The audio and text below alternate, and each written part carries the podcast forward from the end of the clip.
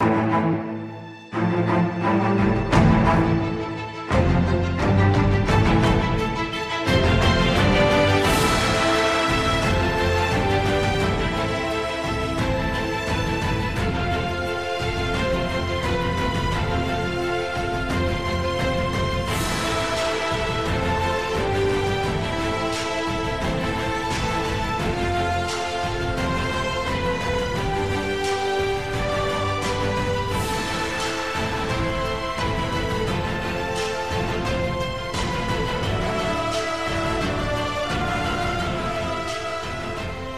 días, buenas tardes, buenas noches, buenas lo que sea que sea cuando estés escuchando este podcast.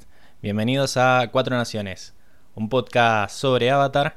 En el capítulo de hoy vamos a estar hablando de el primer episodio del libro 2, el libro Tierra, intitulado El Estado Avatar. Un episodio que, que arranca la temporada con todo. Y para analizarlo no voy a estar solo, sino que como siempre voy a estar rodeado de mis fieles compañeros como por ejemplo, Lucas. ¿Cómo estamos, Lucas? Buenas, audiencia, ¿cómo estamos? Para arrancar esta temporada 2, eufóricamente. Buen capítulo, una, nueva villana. Eh, eh, tengo una teoría que, la, que ahora voy a empezar a implementar, que todos los capítulos en los que sale Airo son buenos. Y sí, ya suma, suma un montón. En realidad, sí, siempre la historia de Zuko es como que le suma, le suma bastante a los capítulos. Es más, e, vamos, a, vamos, a, empezar a ver ahora capítulos que quizás la historia principal es como medio relleno, pero siempre te filtran algún datito en la historia secundaria, así que está, está piola eso. Bueno, supongo que te gustó entonces el capítulo. Me encantó, me encantó. ¿Te esperaba, como lo, lo, dijimos, tuvimos una reunión en la previa y como lo dije en la previa, lo repito acá en el podcast, me esperaba un capítulo de Radano y no fue un capítulo de Radano, fue un capítulo buenísimo. Sí, sí, ahora, a partir de ahora, los capítulos de rellenos van a seguir estando, digamos, pero, pero cada vez van a ser menos. Así que se te viene, se te viene algo lindo. Bueno, también está eh, Diego, ¿Cómo estamos, Diego?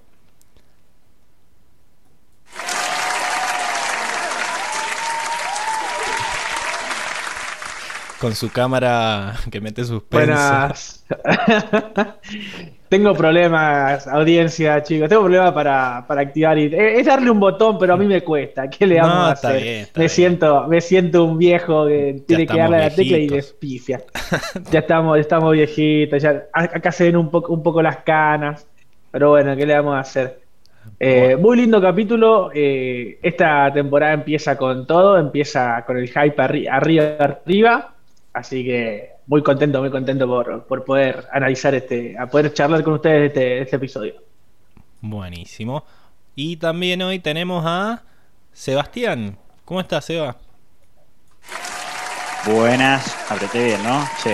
sí yo, estoy, como Diego ahí, me confundo un poco. Este, Pablo nos dice, muchachos, tienen que prender la cámara nada más, pero me pongo nervioso. a veces pido mucho, es cierto eso. Claro, para un eh, poco. Está bien, por lo menos. Tendríamos que poder arrancar, arrancar con la cámara prendida, si no nos ponemos mal con Diego, ¿viste? No. Está, está todo planeado para que quede re bonito. Bueno, vos, si estás acá es porque te gusta el capítulo, sos medio quisquilloso con eso, así que... Sí, sí, acordate que yo soy bastante selectivo. No, me acuerdo. Y este es un capítulo especial, aparece un personaje muy copado, así que no, es casualidad que esté acá. Tu waifu. tu waifu. tu waifu. Ok, bueno, eh, listo, entonces ya presentados todos, pasamos a hablar de las noticias, porque esta semana hay noticias. Eh, pongo la imagen correspondiente. Porque después de mucho tiempo de meses incluso de no saber nada sobre esto, Netflix salió a hablar sobre la producción de, del live action que tiene sobre Avatar. Recordemos que lo último que habíamos sabido era que los creadores de Avatar se habían ido por alguna extraña razón que nunca quisieron decir bien, solo que no estaban respetando su proceso creativo, qué sé yo. y todo el mundo ya empezó a decir no, va a ser una cagada, qué sé yo. Empezaron a salir un montón de rumores, incluso que eh, decían que le iban a subir la edad a los personajes o que le iban, iban a ser todos blancos, no sé. Eh, pero bueno, ahora salieron a aclarar que bueno, los personajes van a seguir teniendo la misma edad que van a tener la etnia que tienen en el, en el dibujito y además que las grabaciones empiezan en noviembre, que es algo es como la primera eh, noticia real de algo que tenemos, así que bueno, por lo menos como para que Netflix eh, nos, tira un, nos tira un huesito como para que sepamos que, que la producción sigue, sigue adelante, ¿no? Propongo al que el amo de la botonera ponga unos aplausos a esta noticia el asmo de la botonera. Bueno, está bien. Yo le tengo fe, ¿eh? le tengo fe a esta adaptación. No hay como buenos antecedentes, ni de Netflix adaptando animes, ni nada por el estilo, ni de todas las adaptaciones que se intentaron hacer antes de Avatar, como las películas que no existe y eso.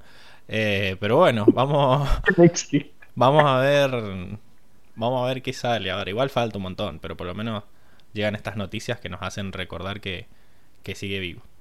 Bueno, y tenemos también los comentarios de la semana pasada. Eh, Francisca Álvarez Ríos en el chat. Eh, ¿Se acuerdan en el, episodio pasado? Estuvimos hablando de las traducciones eh, y de que mm, había una parte en donde decía Ko que una, un avatar anterior lo había atacado hace 8 años, lo cual no tenía sentido por ningún lado porque hace 8 años que Han estaba en el, en el glaciar ese, en el iceberg, así que imposible que hubiera sido así. Era 800 a 900, no 8 a 9, y, eh, Francisca, en un intento de tratar de defender a la serie, dice, quizás es en años espirituales. Lo cual, bueno, me hace pensar que si alguien me tiene que llegar a defender cuando me manda un pedo, quiero que, quiero que sea Francisca, por favor, mi, mi abogada defensora. Bueno, y después tenemos un comentario de, de Tiago Fuentes, que dice, en el capítulo de Pacu hablaron de lo difícil que era invadir la tribu Agua que necesitaba seis maestros para abrir el muro, que adentro podían hundir los soldados y las máquinas, que todo el entorno era agua, y Sao con unas catapultas se pasó por los huevos todo eso. no sé si, si están, están de acuerdo con, con Tiaguito acá o... Eh, Yo creo que, le dimos eh, en su momento, eh, le dimos mucha, mucha fuerza a la defensa de, de la gran tribu del norte, yo creo que estábamos muy hypeados también con, porque era una, se veía una fortaleza terriblemente impenetrable. Que después nos olvidamos del simple hecho que hablábamos el, capítulo pasado de que es agua. sí, es hielo. Quieras o no, sigue siendo hielo, ¿no? Es, agua congelada. Entonces, eh, yo creo que eh, ese, ese detalle, como nos vimos tan hypeados en el episodio de, de Pacu del, del maestro agua, ¿no? Que sí, puede que le hayamos tirado muchos laureles la Creo que dos factores, me parece. Primero que no eran unas catapultas, eran como unas 200 catapultas y unos 200 barcos y bueno, hay que... Hay que tenía papota asado, le habían liberado el, presupuesto. Se había hinchado, se había hinchado. Sí. Eh, pero bueno, me parece que era también que nosotros habíamos pensado en, en lo teórico, en lo que podía llegar a ser un, un maestro agua, eh, y después cuando nos fuimos dando cuenta que, bueno, en realidad para lo que nosotros pensábamos que podía ser un maestro de agua, necesitaba o estar potenciado por la luna o que fueran tres o cuatro juntos. Entonces, bueno, ahí como que fue perdiendo fuerza la, la defensa. Pero, pero tampoco nos hagas quedar como, un, como unos mentirosos, Tiago. Así que eso. Espero que hayas quedado satisfecho con nuestra defensa. Y si no, la próxima le decimos a, Francisca que, nos venga a salvar. Eh, así que bueno, esos, esos fueron los comentarios. Vamos a, los datos de interés del capítulo. De vuelta, el director es Giancarlo Volpe. Ya lo habíamos tenido en, en la temporada anterior. Él ha trabajado en The Clone Wars eh, en unos capítulos junto con Dave Filoni. Después dirigió la película de la Liga de la Justicia Atrapados en el Tiempo, una película que salió directamente a, DVD. Eh, también trabajó en algunos capítulos de Star vs. The Forces of Evil, otra serie que también parece que tiene muy buen puntaje en IMDb. Y eh, obviamente también trabajó con su amigo Aaron en The Dragon Prince. Esto ya, ya lo hemos hablado en capítulos anteriores, por eso vamos, vamos rápido. Y quizás lo loco de este capítulo es que en cuanto a los escritores, hay cuatro personas eh, identificadas como que escribieron el capítulo. O sea, acá se, juntaron. Eh, no sé si ya no, en esa época no había Zoom para juntarse a hacerlo, pero se tomaron un cafecito y lo escribieron entre todos. Eh, los escritores son Tim Hedrick, que es el de acá arriba a la izquierda, John O'Brien, el de arriba a la derecha, em, Aaron Hijas, el de abajo a la derecha, y eh, la esposa de Aaron, que era Elizabeth Welch Hijas, que recordemos que nunca nadie sabrá cuál es su cara, porque no, tiene, no tiene foto asociada a su persona. Y bueno, eh, en realidad estas cuatro personas son, Aaron es el, jefe de, de, escritura de la serie, y los otros tres son como los pasantes eh, de, escritura que había en, en ese momento en la serie. Así que es como que andás a ver cómo se han repartido la escritura de este capítulo, pero están los cuatro acreditados como eh, el escritor principal. Bien, y también tenemos el dato de la fecha de estreno, porque como es el primer capítulo de la temporada, eh, pasó un tiempito entre que terminó, eh, se, estrenó el capítulo anterior y, y, se estrenó este. En Estados Unidos se estrenó el 17 de marzo de 2006, 15 semanas después de que terminara la temporada, si bien eh, es mucho esperar para un capítulo nuevo, eh, de por sí no es mucho tiempo. O sea, generalmente una serie tarda un año en, volver a publicar un, episodio. Acá 15 semanas son, son menos de 3 meses. Así que está, está dentro de todo bien. No, no son menos de 3 meses. Son casi No, no, no, son casi 4 meses. Son 4. Ingeniero, ingeniero. Bueno, después, eh, en Latinoamérica se estrenó el 8 de septiembre de 2006 y solo tuvieron que esperar 11 semanas. Así que eso, pero bueno, ya habíamos hablado de que los malditos estos habían hecho esperar una semana entre medio de, las dos partes del capítulo, así que bueno, tampoco es que, se salvan tanto. Bien, esos son los datos, los datos de interés del capítulo, no hay, no hay mucho más que hablar, así que sin más preámbulos vamos a pasar a la siguiente sección. Vamos allá.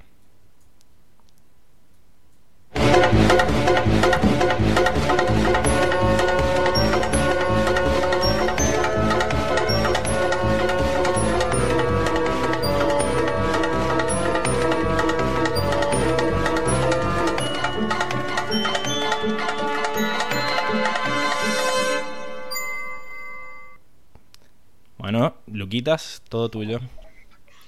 Bueno, arrancamos la temporada 2 después de estas mini vacaciones pagas en Cancún de parte de la producción que encabeza el Pablito, de nuestro gran final de temporada, de un asado que íbamos a comer y no fue, y de tantas cosas que tenían que ser y no fueron. Y arrancamos con Ank en una especie de sueño donde se encuentra con Ank Avatar. Sí, es así. Ank se encuentra con Ank. El Ank Avatar golpea al Ank indefenso y final de la pesadilla. Ang se levanta en ese momento. Katara le pregunta qué te pasa y si le quiere contar que, estaba soñando y le dice que no, pero le cuenta igual. Bueno, nuestros amigos se encuentran viajando en unos botes y al amanecer aparece Pacu en un mood eh, Papá Noel y empieza a tirar regalitos a Katara, a Ang y a Sokka lo deja con la carita empapada. Pacu les dice que tienen que ir con el general Fong que les va a dar una guía para llegar a Umashu donde Ang empieza a entrenar como maestro tierra con el entrañable rey Gumi. Vamos a la familia del fuego, donde Airo eh, goza de un masaje y el príncipe está medio en modo emo, ya que es el aniversario de su destierro. Y de aquí vamos a la nueva banderada del fuego, que es Azula, es la hermana de Zuko, que se transporta en un yate digno de la realeza y rápidamente muestra su crueldad y obstinación.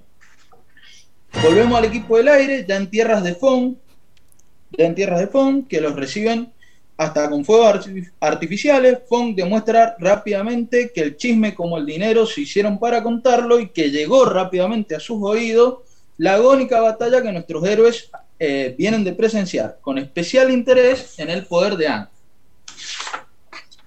Eh, Este Fong afirma que ya está en condiciones de enfrentar a The Lord of the Fire y le dice a lo que Katara le dice, pará, loco, si Avatar, el Avatar todavía no domina los cuatro elementos, a lo que Fang le responde que no es necesario. Sokka también pone su granito de arena y le dice, mira, el pelado hace eso solamente cuando está en estado avatar y el pelado también complementa y dice, aparte, no sé ni cómo entrar ni cómo salir de ese estado y mucho menos sé lo que hago. Entonces Fong se propone averiguar cómo hacer que el, nuestro querido avatar se ponga loco y enfrente su destino. Katara le dice, está todo muy lindo, pero nosotros vamos a seguir con nuestro plan.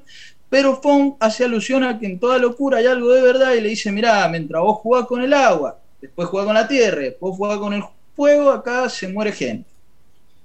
Y queda nuestro avatar pensativo. Cambiamos de escena y vamos con Azula, que parece no solo manejar el fuego, sino que también tira rayos. Y con esta escena de introducción de la villana y poder, volvemos a Anne, que ya conmovido con los argumentos de Fong, acepta someterse a los experimentos que determinen el disparador del estado avatar. Ang le comunica la decisión a nuestros amigos de someterse a estos experimentos. Katara está en desacuerdo y Sokka parece un poco apoyar la decisión. Avanzamos ahora con los experimentos. El primero consiste básicamente en drogar al avatar con un té de dudosa procedencia. Ang se toma el té y más que disparar el estado avatar, avatar lo pone en un estado de euforia. El segundo experimento está a cargo de Sokka y consiste en sorprender al avatar, lo asusta con ayuda de Momo y fracasa también. El tercer experimento consiste en disfrazar al avatar y bañarlo con los elementos propios de cada nación, lo que solo hace que el avatar se ensucie. Cambiamos de escena y vemos como Airo y Zuko, que son sorprendidos por la hermana, eh, trae un mensaje del Señor del Fuego y el mensaje es que ante una sospecha de un golpe de Estado del Señor del Fuego necesita más que nunca de su familia y siente haber desterrado a su hijo. Zuko, sumergido en la desesperación de que exista un mínimo de esperanza de lo que dijo Azula sea cierto, se pone pensativo y de ahí cambiamos en escena y volvemos a las tierras de Fong, donde Katara en privado con Ang intenta hacerlo recapacitar y en esa escena eh, se muestra, bueno, Ang solamente con Katara. Volvemos de nuevo a Zuko, ya totalmente perdido en su esperanza de volver a la Nación del Fuego. Eh, tan perdido que maltrata a nuestro querido Airo y saca algún que otro trapito sucio familiar. Cambiamos de escena y nos encontramos nuevamente. Nadie, nadie tiene poder para gritarle a Airo. Así que por eso. No, no, no, Mal. Sí, sí, sí. Se merece. Cambiamos de escena y nos encontramos nuevamente en un sueño de Ank, donde esta vez está Ank, Ank el despiadado Avatar, y Zuko, y parece que al despiadado Ank se le va un poco la mano con Zuko, y ahí termina esta, esta nueva pesadilla tras este sueño recapacita y ya no está tan seguro de inducir el estado de avatar. Así que cambiamos de escena nuevamente y vamos a Zuko y el tío que ya están con las valijitas hechas, camino a volver a su adorada nación del fuego. Volvemos a An, como dijimos, ya no tan seguro de querer inducir el estado de avatar, y se lo comunica a Fong su deseo de desistir de los experimentos, pero Fong da un paso más y ataca a An con el objetivo de ponerlo en suficiente peligro como para inducir el estado de Avatar. Tanto Fong como los soldados comienzan a atacar a Aang y una vez más cambiamos de escena con Zuko y Airo que esta vez ya se encuentran camino a abordar el barco. Airo ya presiente que se viene algo raro, pero lo engaña el contexto. Azula muestra su lado más gentil por su lado y tierna con el fin de, de sostener el engaño y hacer que nuestro príncipe y el tío se suban al barco pero el que no sostiene el engaño es uno de los soldados que sin querer los llama prisionero y acá saltó la ficha en el barrio y agarrate. Airo comienza a repartir puños como todo buen capítulo y Zuko va tras Azula. Por otro lado, por el otro lado, en, la, las tierras de Fong, siguen tratando de fajar a y Fong toma a Katara y comienza a verla en la tierra, lo que acorrala a y lo induce finalmente en estado de avatar nos, dejan, la dejan ahí picando y volvemos a Zuko, que ya se está enfrentando a Zula, eh, que con provocaciones muy inteligentes hace que el príncipe se concentre y lo derriba fácilmente. Y antes de que le dé la estocada final, Airo interfiere y derriba a Zula y logran escapar. Volvemos a An, que recordemos estaba en estado de avatar y fuera de sí, y pese a que Funk le dice, mirá, loco, era toda una mentirita, acá está Qatar, sana y salva, no te preocupes, Ang ya está fuera de sí y se despacha a varios soldados. hasta que pasa al plano espiritual y se encuentra con Roku, que le explica cómo funciona el estado de avatar y le explica que en caso de morir en ese estado de avatar, el ciclo de reencarnación se rompe y chao, avatars. Hank vuelve en sí y pese a que Fon está orgulloso de lo que ha realizado, es noqueado por Soka y nuestros amigos continúan camino a Mayo. Azula reafirma a nuestro príncipe y a nuestro querido tío como traidores 100% de la Nación del Fuego y luego ellos de escapar como símbolo ya total de abandono hacia su cultura cortan sus colitas características. Este es el final del capítulo y acá tengo el, el, enorme honor de presentarles una subsección que es en la cual yo voy a tratar de incomodar un poco a mis compañeros haciéndoles algunas preguntas. Esta subsección dentro del resumen se llaman preguntas que buscan respuesta y termino con la primera pregunta que es eh, ¿qué relación hay entre, entre el fuego y la electricidad o, los rayos? Bien, ya habíamos tenido esta discusión porque habíamos visto a Airo eh, tratar de habíamos visto a Airo redirigir un rayo, ¿se acuerdan? En el episodio de la tormenta, casi le cae un rayo al, barco y Airo eh, lo capturó y lo tiró hacia el, hacia el agua. Acá incluso cuando noquea a Azula, se ve que hace lo mismo, como que le agarra el rayo de la mano y se lo tira hacia la montaña. O sea que nosotros ya sabíamos que por lo menos Airo podía redirigir eh, los rayos y ahora además nos dan a entender que también se los puede generar a los rayos. Como ellos generan fuego, también pueden generar los rayos. No sé. Se, convierte en una, en una. ¿Cómo se llaman estas torres Tesla? Empieza a sacar chispitas de los dedos. Eh... Lo que sí eh, concluimos es que es conductor aero de electricidad superconductores. Sí, todos son conductores, solo que él como que lo, dirige hacia donde él quiere, al, al rayo. Así que eso. Redirecciona. La verdad que. así podemos. Sí, sí podemos ver, ¿te acordás que yo te dije que aparentemente Airo hacía como una, una posición o, o, un movimiento para redirigirlo? Ya ahora acá vemos que, efectivamente eh, hay que, hay que hacer eh, movimientos específicos, ya vemos que, lo, lo, podemos hablar después, ¿no? Pero hay una técnica aparentemente, ¿no? Después lo hablamos bien en la sección de batalla. Pero quizás la pregunta es ¿por qué? ¿Por qué los maestros fuego pueden generar rayos o controlar rayos? Yo creo que en realidad como que todo lo que sea energía, así en cuanto a calor o electricidad o lo que sea, está asociado a los maestros fuego. Es como una un subcontrol, digamos, pero no, no está, nunca, nunca lo explican, así que bueno. Esa, este tampoco, tampoco explican el tema de la lava, porque por ejemplo cuando están eh, mostrando los poderes de los avatares con, en estado de avatar, vemos que hay un maestro fuego que hace erupcionar cuatro volcanes. Ok. Pero ahí ese maestro fuego también es un avatar. Entonces, como Claro, entonces puede controlar, puede estar controlando como la que, piedra Como que también, como que controla todo junto, digamos, ¿no? Así que anda, anda a saber. Bueno, eso no era una pregunta, Luca, así que no tenemos que analizarlo ahora. Pero espero que tu, tu pregunta haya encontrado respuesta. ¿Quieren otra más o seguimos? Sí, sí. No sé, es tu sección. Va, va otra más. ¿Quién, ¿Quién dirige el estado Avatar? En este capítulo nos, nos amplían un poco más lo que sabemos del estado avatar, pero el estado avatar apunta y también vemos que distingue entre quiénes son los buenos y quiénes son los malos, así que ¿quién comanda el estado avatar? En realidad, por lo que entendí yo, el estado avatar es, es el verdadero avatar, digamos, la conciencia de avatar.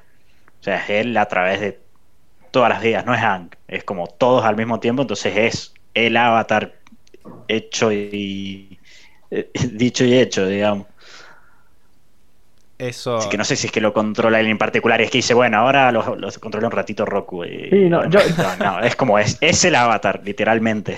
El que yo creo que es como, una, como un ente subconsciente, digamos. Es un, un ente que ya ha vivido muchísimas vidas, digamos. Entonces, algo, algo, algo debe entender de lo que está pasando. Por eso ataca ataca así, porque los, soldados.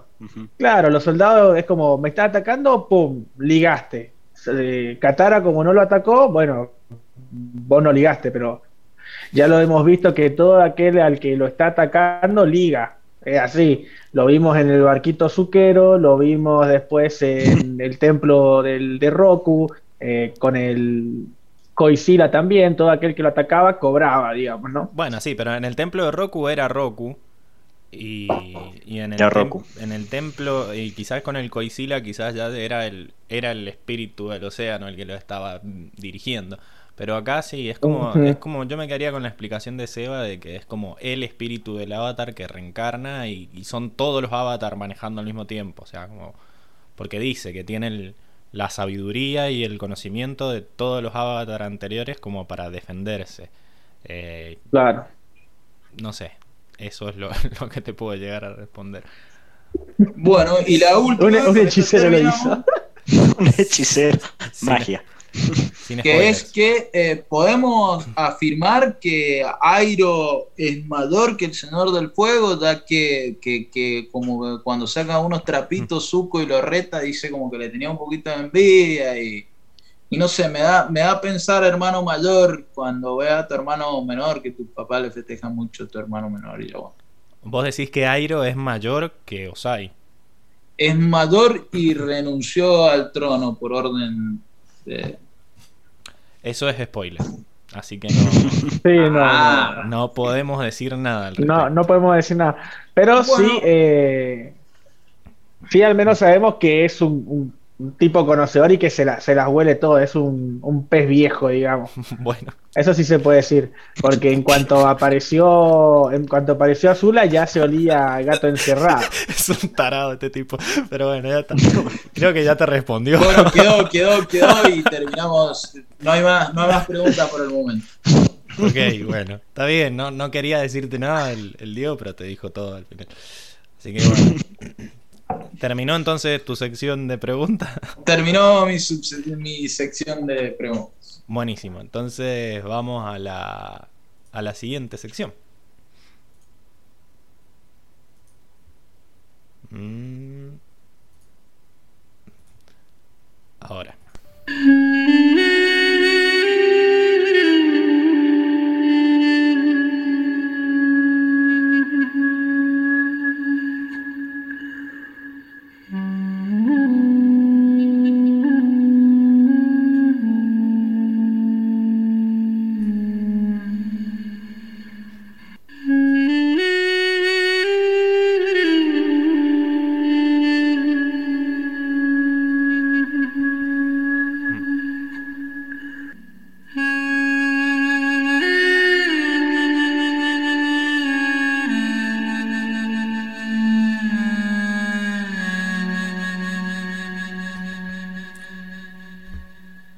Y estamos de vuelta entonces con la sección de personajes, en la sección en la que analizamos eh, los diferentes aspectos que nos muestra el episodio de los personajes y vemos cómo, van evolucionando a medida que pasan los capítulos. Em, podríamos quizás empezar con, con Ang, ¿no? Que eh, a él le, le, plantean este, este dilema, ¿no? Porque en sí quizás algo que hace la serie es ponerse Em, digamos, sacar a, poner al frente los temas, ¿no? No hacerse los boludos con que de repente venimos de un final de temporada en el que Ang se volvió loco y destruyó él solo a todos los barcos. Quizás eh, en otras series se hubieran hecho los chotos y hubieran seguido adelante como si nada hubiera pasado, pero acá se plantean el, el problema de decirte, mirá, si tenemos ese poder a nuestra disposición, ¿por qué no lo usamos? ¿Por qué no vas ya a atacar al, Señor del Fuego?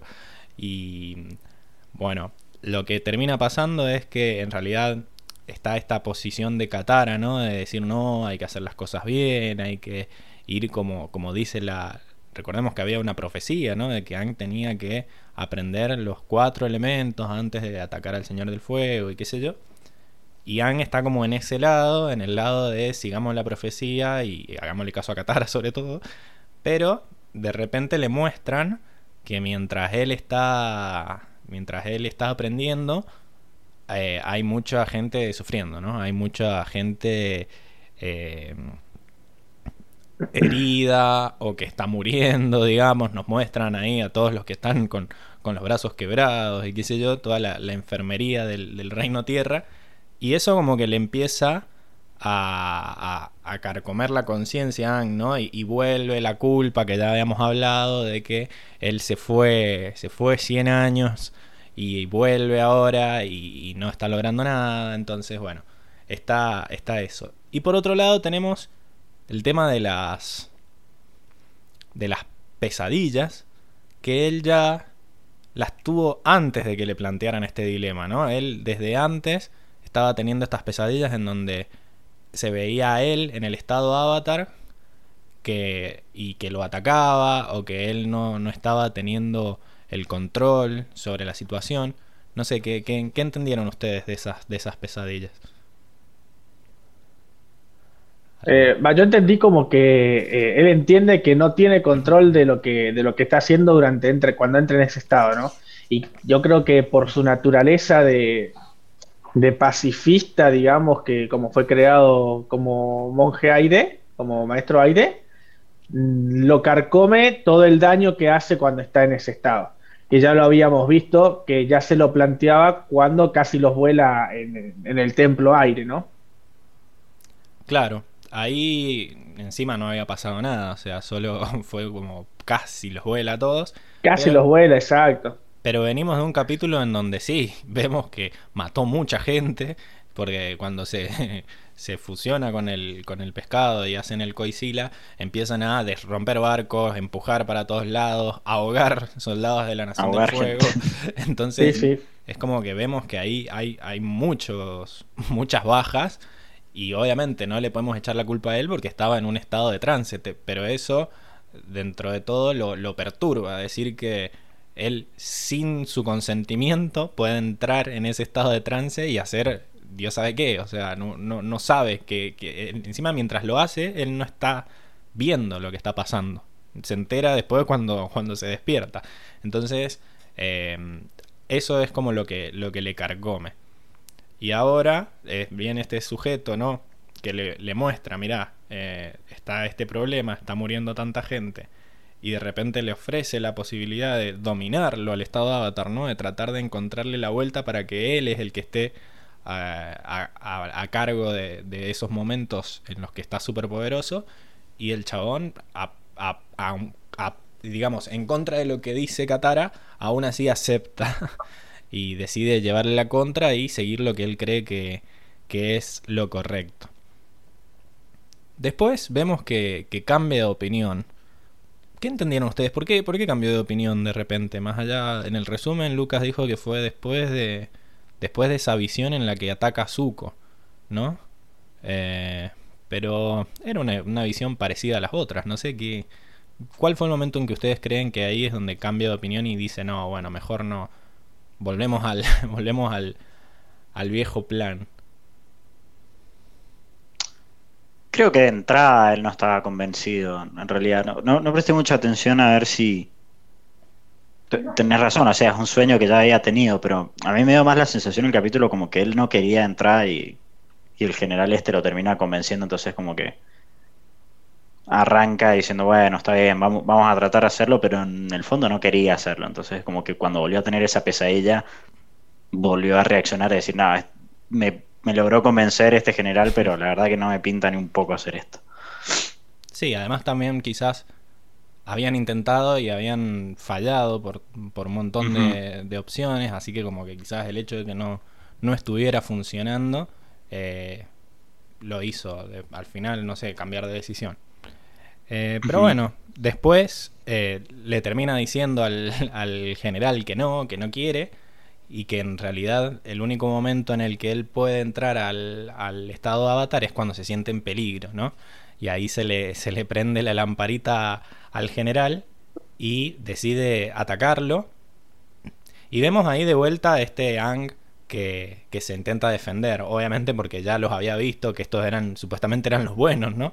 Supuestamente eran los que estaban sufriendo los ataques de, del Señor del Fuego y eh, no quiere atacarlos, o sea, los está, los está esquivando como siempre y recién los empieza a atacar cuando eh, entra Katara a la escena y la empiezan a atacar a ella, ¿no? Encima el tipo este bastante turbio porque la, la mete bajo tierra. Obviamente él tiene el control para sacarla, pero la dejó como un minuto ahí abajo sin poder respirar. O sea, medio, medio loquito el chabón. El, el general. ¿no? Las medidas extremas. Sí, sí, me hizo, me hizo acordar un poco a, Jet, capaz, cuando decía que, que no, no importaba el medio, sino el fin, digamos, me pareció exactamente lo mismo, ¿no? Me recordó, exacto, me recordó mucho a lo que hacía, a lo que al pensamiento que tenía Jet. Sí. Y más. sí, tal cual. Tal cual, está bueno, está bueno el análisis porque claramente en el fondo está pensando en sus soldados y en la guerra que están perdiendo y en todas las vidas, como que su fin es acabar con la guerra y la forma más rápida de acabarla es hacerlo entrar en estado de avatar, por más que tenga que estar torturando prácticamente una niña, es como que no le importa el medio al tipo. Sí, a la niña y al, y al avatar también, porque... claro, pues el otro, claro, prácticamente se larga a llorar ahí como rogándole que basta y no le importaba. Así no te veo brillando, le dice. Bueno, vemos de vuelta que entra recién en estado de avatar cuando la, la, la sumerge completamente en la tierra a Katara y, bueno, ahí se pudre todo. Vemos por un segundo que el general eh, está contento de lo que logró y después se da cuenta de lo que hizo. Y, empieza a caer en la espalda. Y le cambia la cara y, se destruye todo. Pero. Pero bueno, al final no, no pasa mucho más. Eh, entra en estado avatar, destruye todo y eh, tiene esta charla con Roku en donde se entera que en realidad está muy débil, está muy vulnerable cuando entra en estado en estado avatar porque si lo matan el, el ciclo se rompe, ¿no? Entonces termina el capítulo con sintiéndose muy como avergonzado a eh, ¿no? En el sentido de que le dice a Katara espero que nunca más me tengas que, ver así. Incluso Roku también lo cago a pedo, ¿no? Le dice, bueno, aprendiste, aprendiste, la lección. ¿no? Eh, bueno, no, me rete, por favor. Pero, pero sí, es un capítulo difícil para Ang, porque está, está siempre nosotros pobres, le decimos, eh, no, se pone, no se pone las pilas, no se pone a, trabajar por su responsabilidad, y ahora de repente se va como para el otro lado, o sea, como que su, es como que sobreestima su responsabilidad para terminar con la guerra y, termina como pensando en, una salida fácil, ¿no? Y, bueno, eso fue lo que, lo que causó que destruyeran todo en el proceso. Bien, creo que no, no hay mucho más para hablar de Ang. Podemos pasar a hablar de, de, la otra historia que es como la más, la más jugosa a nivel personaje, ¿no? Eh, en la otra historia tenemos a Zuko, que bueno, está, está recordando, ¿no? Que hace tres años que, que salió, que lo expulsaron de su tierra, que había salido en unos capítulos anteriores de que hacía tres años que estaba. Hasta ahora creo que no lo habían, no lo habían mencionado nunca. Es la primera eh, vez. No, la, no le habían puesto, creo que fecha exacta. Pero sí hacían entre dos y tres años. Le dejaron ver cuando él cuenta la, cuando cuenta el pasado. Eh, la tormenta, creo que aparece. Tres años, o sea, eh, a los 13 años, digamos, lo, lo destierran a él. Exacto. Más o menos. Bien. Sí, más o menos. No sé si, no sé qué edad tiene Zuko, pero sí, entre 15 y 16. 16. 16. 16. Sí. Bueno, ya tenemos, empieza, empieza el capítulo donde Zuko está hecho un emo, como dice Lucas, pero sigue, sigue teniendo el mismo pensamiento que toda la temporada anterior, ¿no? Es más, textualmente lo cito, dice, eh, lo he perdido todo, pero lo voy a recuperar, le dice a tío, al tío Airo, ¿no? Quiero al avatar, quiero mi honor y mi trono. Y ahora en la frase que me, partió, me partió el alma en lo personal, no sé si a ustedes les pasó lo mismo, que dice, no quiero que mi padre piense que no valgo nada. Claro. Esa, acá te muestran, te muestran al mismo Zuko del episodio 1 prácticamente, donde quiere, quiere capturar al avatar, quiere recuperar su honor y quiere valer algo ante el padre, ¿no? Ante el padre. Sí, recordemos que el, capítulo anterior había quedado como que él había decidido por primera vez no perseguir al avatar. No por primera vez, pero bueno. Eh, porque había dicho, estoy cansado, ¿no? Después, bueno, ahora Airo dijo que habían estado como tres semanas flotando en esa balsa, ¿no? Eh, sin comida y sin bebida. Y bueno, parece que eso le devolvió las ganas de, volver al, plan original de, atrapar al avatar y volver. Eh, Exactamente. estaba como en un momento así de, de volver, de recaída. De volver atrás. Igual, eh, yo creo que Zuko acá incluso tiene esa esperanza de niño, esa, esperanza de niño de, cuando decís, va, voy a volver con mi padre. Volvió, volvió a tener eh, 13 años otra vez, me parece. Sí. Cuando, cuando Azula le dice, estoy aquí porque papá nos, me mandó a buscarlos, como que se queda helado y se pone contento. ¿Viste? Sí, ahí lo que noté, o sea, ya vamos a hablar también sobre Azula, pero noté que la otra lo manipuló. Es como que supo qué decirle para pegarle profundo al sentimiento de Zuko, digamos, como diciendo, mira, vas a poder volver con papá, que papá, papá quiere mucho a la familia. Y al otro le pega fuerte, Sí, porque la, historia que le cuenta es que lo, quieren le quieren hacer un golpe de estado o algo así y que solo puede confiar en la familia y por eso quiere que, que vuelva, ¿no? Entonces le presenta una historia en la que todo se arregla mágicamente. y Exactamente. Más allá de que Airo le diga, che, mira, es medio sospechoso esto. Eh, si lo pensás desde el punto de vista de Zuko, es como hermoso. O sea, de repente. Es, lo, ideal. Es la solución, es la solución. es, como dijo Diego, realmente lo que quiere es eso. O sea, quiere capturar al avatar solamente para recuperar el cariño del padre, digamos. Así que eso, o sea, es el paraíso lo que... Al principio no le cree, fíjense que cuando aparece está como a la defensiva así y le dice, ¿qué haces acá? qué sé yo, y le empieza a dudar y empieza a ver por la ventana el paisaje otoñal y empieza a pensar y, como que se fuerza a creerse la mentira, ¿no? Como que sabe que es, medio inverosímil la historia, pero... Eh, pero es lo que eh, quiere, entonces como que... Claro o sea, es, lo, que quiero, me esfuerzo a, querer, es lo que yo quiero, entonces ¿por, por qué no por qué no creer la mentira como, quien dice, ¿no? Prácticamente se olvida es así, ¿no? del pedazo de cicatriz que tiene en la cara también que le hizo el padre. Exactamente. Es, es, más, es, más atractivo la dulce mentira que, la cruel verdad, ¿no? Que después más adelante en el capítulo la tiene que aceptar eh, sí o sí, ¿no? No le, no le dan muchas muchas opciones. Incluso eh, esa, esa, esa querer ciego de que el tío le dice que eh, esto está mal, mi hermano nunca, nunca actuaba así, entonces ahí se la, se la agarra con el tío, lo trata súper mal, le dice, eh, ¿cómo es que le dice? Eres un, eh, un, viejo, un viejo perezoso, traicionero y siempre le tuviste envidia a, tu hermano, le dice una cosa así, ¿no?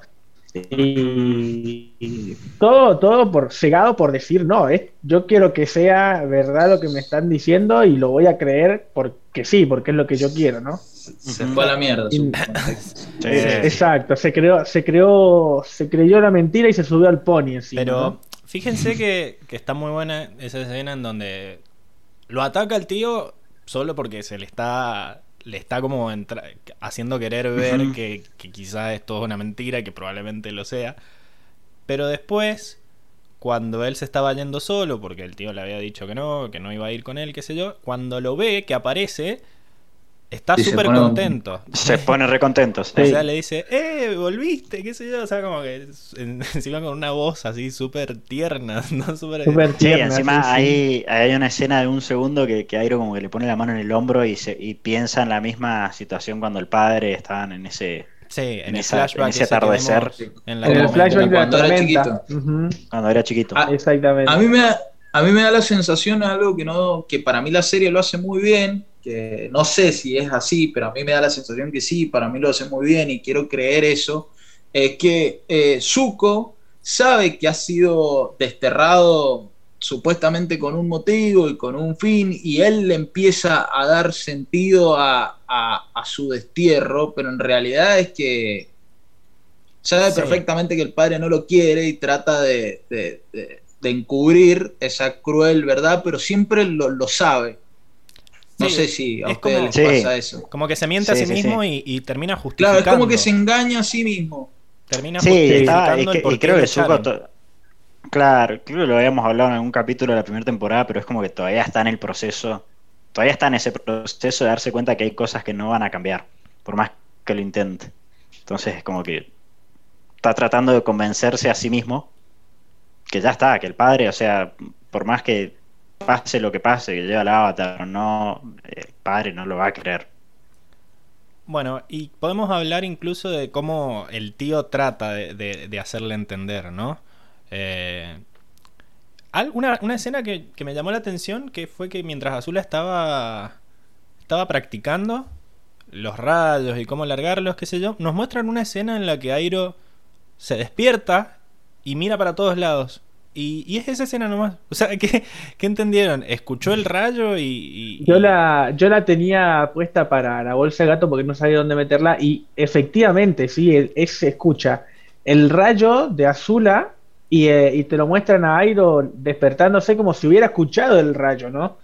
Como que sintió o sintió la energía o algo sintió Airo y se despierta. A mí me, dejó como entender, claro, me dejó me dio a entender como que, como que Airo tiene esa, esa superstición de viejo, ¿no? De, que algo va a pasar acá. Y, además, es lo que, ahora me estoy acordando justo la escena de otro capítulo donde Airo ve al espíritu directamente. O sea, es como que es un personaje que tiene una conexión. Primero tiene una conexión con el mundo de los espíritus, así que alguna, alguna, ¿cómo se llama? Puede haber eh, estaba haciendo una predicción, ¿no? Como tuvo un presentimiento, eso, no sabía la palabra. Un presentimiento. Se viene, se viene algo feo, ¿no? Eh, tal cual. Pero me, llamó la atención también cuando aparece Azula, ¿no? Que él trata de hablarle, como tratarla con, con, con respeto, ¿no? Azula le dice, no, mira, tu, tu hermano está como... Eh, está como pensando en, lo que le propones, qué sé yo, la otra le grita la culeada, pero eh, es como que sabe con quién está tratando, ¿no? Como que sabe que hay que, hay que tratarla con respeto, despacito, ¿no? Exacto. Lo único que se me ocurre a mí puede ser que, que, sepa que yo, yo calculo que no haya, no haya muchas personas que puedan disparar rayos de los dedos, ¿no? Por lo tanto, puede que haya sentido o presentido los rayos y en cuanto la ve Azula, dice, efectivamente, ¿no? Eh, la, energía, la, energía que desatan los, rayos sin tormenta, o sea, no, no creo que sea algo eh, fuera de lo, o sea, fuera de lo común, ¿no? O sea, algo completamente anormal y si Airo sentía los rayos cuando lo desvió en, la tormenta, yo calculo que esa energía la puede haber sentido. Principalmente porque Azula dijo no voy a dejar de entrenar, o sea que no creo que haya tirado un solo rayito, ¿no? De haberse pasado la tarde tirando rayos para todos lados, ¿no? Me lo imagino yo, ¿no? Sí. Después tenemos, tenemos la escena en donde después se va Azula, ¿no? Y, intenta, intenta tratar de razonar con, con Zuko y, le cuenta todo esto, todo esto que dijimos. Y él como que intenta que él termine teniendo la idea de que quizás es mentira, ¿no? Le dice, mira, lo que pasa es que... Él dice que el hermano nunca se ha arrepentido de nada, que es lo que le, le dijo a Azula, ¿no? Como que estaba arrepentido de haberlo, de haberlo desterrado. Y, y ahí es cuando Zuko le dice, bueno, ¿qué sabrás vos de cómo me quiere mi papá? ¿Qué sé yo? Es como que el pobre tipo ya no sabe cómo hacer para, decirle, mira, eh, me parece que esto es una, me parece que es una trampa, qué sé yo, mi hermano siempre ha sido igual de forro. Eh, en un momento le, incluso le, dice, eh, yo soy el que, el que se preocupa por vos, porque el Zuko le dice, lo que pasa es que mi padre se preocupa por mí, qué sé yo, y ahí él le dice, yo también me preocupo por vos, y por eso te lo estoy diciendo. Y ahí el otro, bueno, se calienta y lo manda a cagar, como dijimos.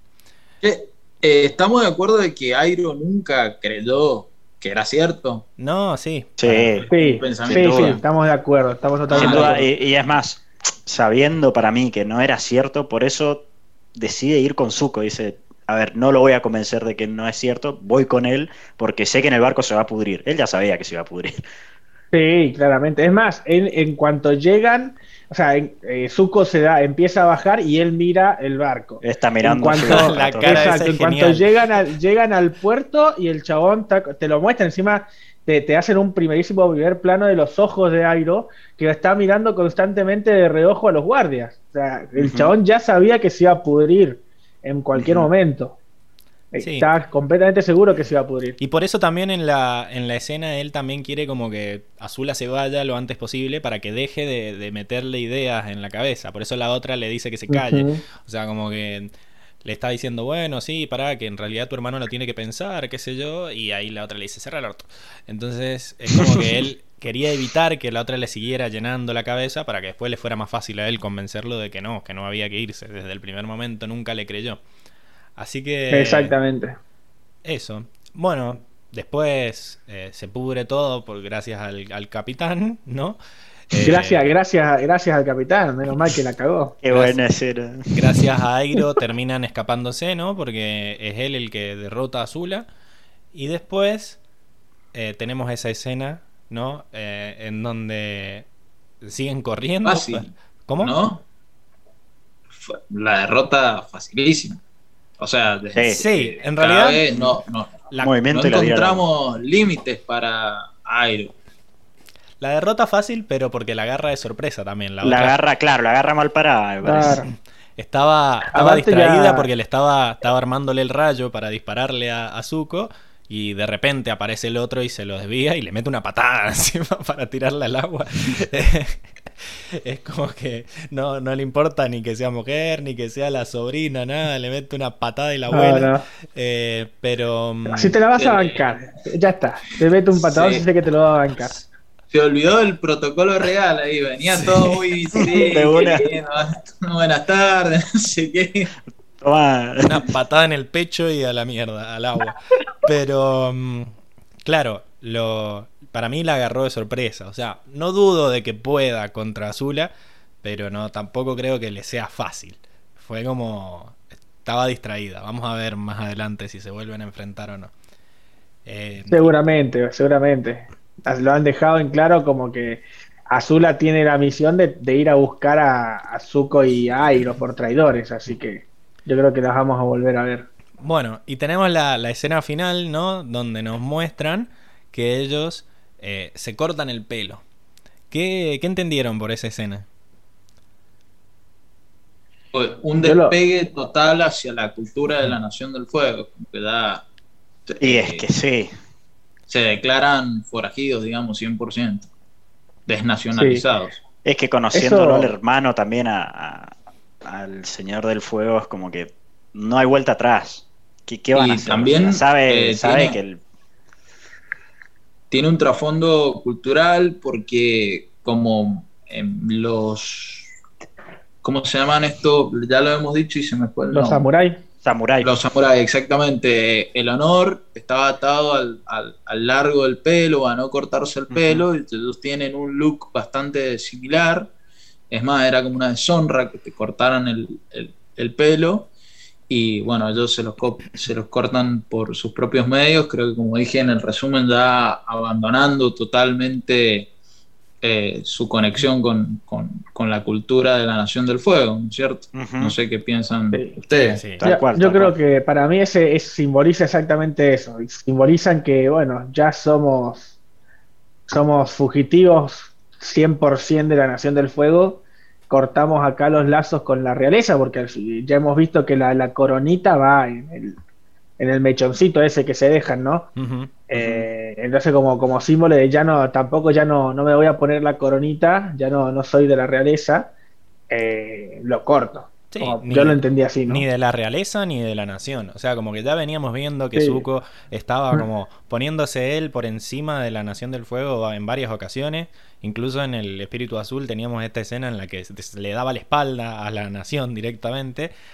Eh, pero siempre con la esperanza de volver. Ahora se dio cuenta de que no, no, no va a haber forma, nunca lo van a, aceptar de vuelta, así que directamente, eh, como con un aspecto práctico, ¿no? De, para pasar desapercibidos, para poder pasar como otra persona, más allá de que con esa cicatriz gigante en la cara va a estar medio difícil, pero mm, eh, con, ese, con el objetivo práctico de esconderse más fácil pero también con el objetivo simbólico de representar eso de que ya cortamos lazos, eh, me pareció que esa escena representó muy bien. Incluso ver cómo los mechones se caían y se iban por el río, creo que eh, era sutil, pero al mismo tiempo era muy, era muy clara. Bien. Y pasamos a, a Zula entonces, ¿no? Que el primer capítulo tiene dos o tres escenas y ya conocemos al personaje completamente, ¿no? Sí, yo creo que ahora que nos quedamos sin Sao y si, ya, si había alguna duda sobre si Zuko iba o no a ser el, villano de la serie, nos presentan a este nuevo personaje como diciendo, acá tenés un nuevo villano. Eh, ¿Y es peor que la anterior? Y es peor que la anterior, sí, sí, sí, tremendo. O sea, eh, encima es de la realeza, la hermana de Zuko. Eh, tiene muy buenas habilidades de combate, es astuta, así que parece que va a ser un, un, villano para largo. Sí, eh, ya, ya, nos había dicho Zuko en, cuando nos la presenta así en esa charla terapéutica que tiene con el Ang desmayado, en donde nos dice que eh, él era como el que había tenido suerte de nacer y la otra era la que había nacido con suerte, ¿no? Entonces, como que nos la presentan como este prodigio del fuego control, ¿no? Y ahora nos la muestran en la primera escena haciendo algo que nadie había hecho hasta ahora, que es largar un rayo, pero también nos muestran que en realidad es como que trabaja ella, ¿no? O sea, como que entrena y entrena y, tiene ese eh, como ese perfeccionismo metido en la cabeza de que le dicen las viejitas esas que tiene como, qué sé yo, asesoras, no sé qué serán, eh, te quedó un pelo en la cara. y la chabona se vuelve loca y dice, no, casi no es suficiente y, va a seguir practicando y practicando y practicando. O sea que más allá de que haya nacido con suerte, la chabona está como obsesionada con la perfección, ¿no? Entonces la perfección. Que, que, practica y practica y practica y por eso eh, es tan, tan peligrosa, ¿no? Sí, nos muestra, nos muestra, el capítulo nos muestra primero la, parte de la habilidad, que es alguien que se ve muy habilidosa, una, buena maestra del fuego control, eh, y también bastante sobre la personalidad, o sea, creo que tiene toda la, actitud sanguinaria que quizás no tiene Zuko, la, parte más bondadosa de Zuko, y es lo que eh, eh, hacía falta, digamos, para un villano que está atrás del avatar, ¿no?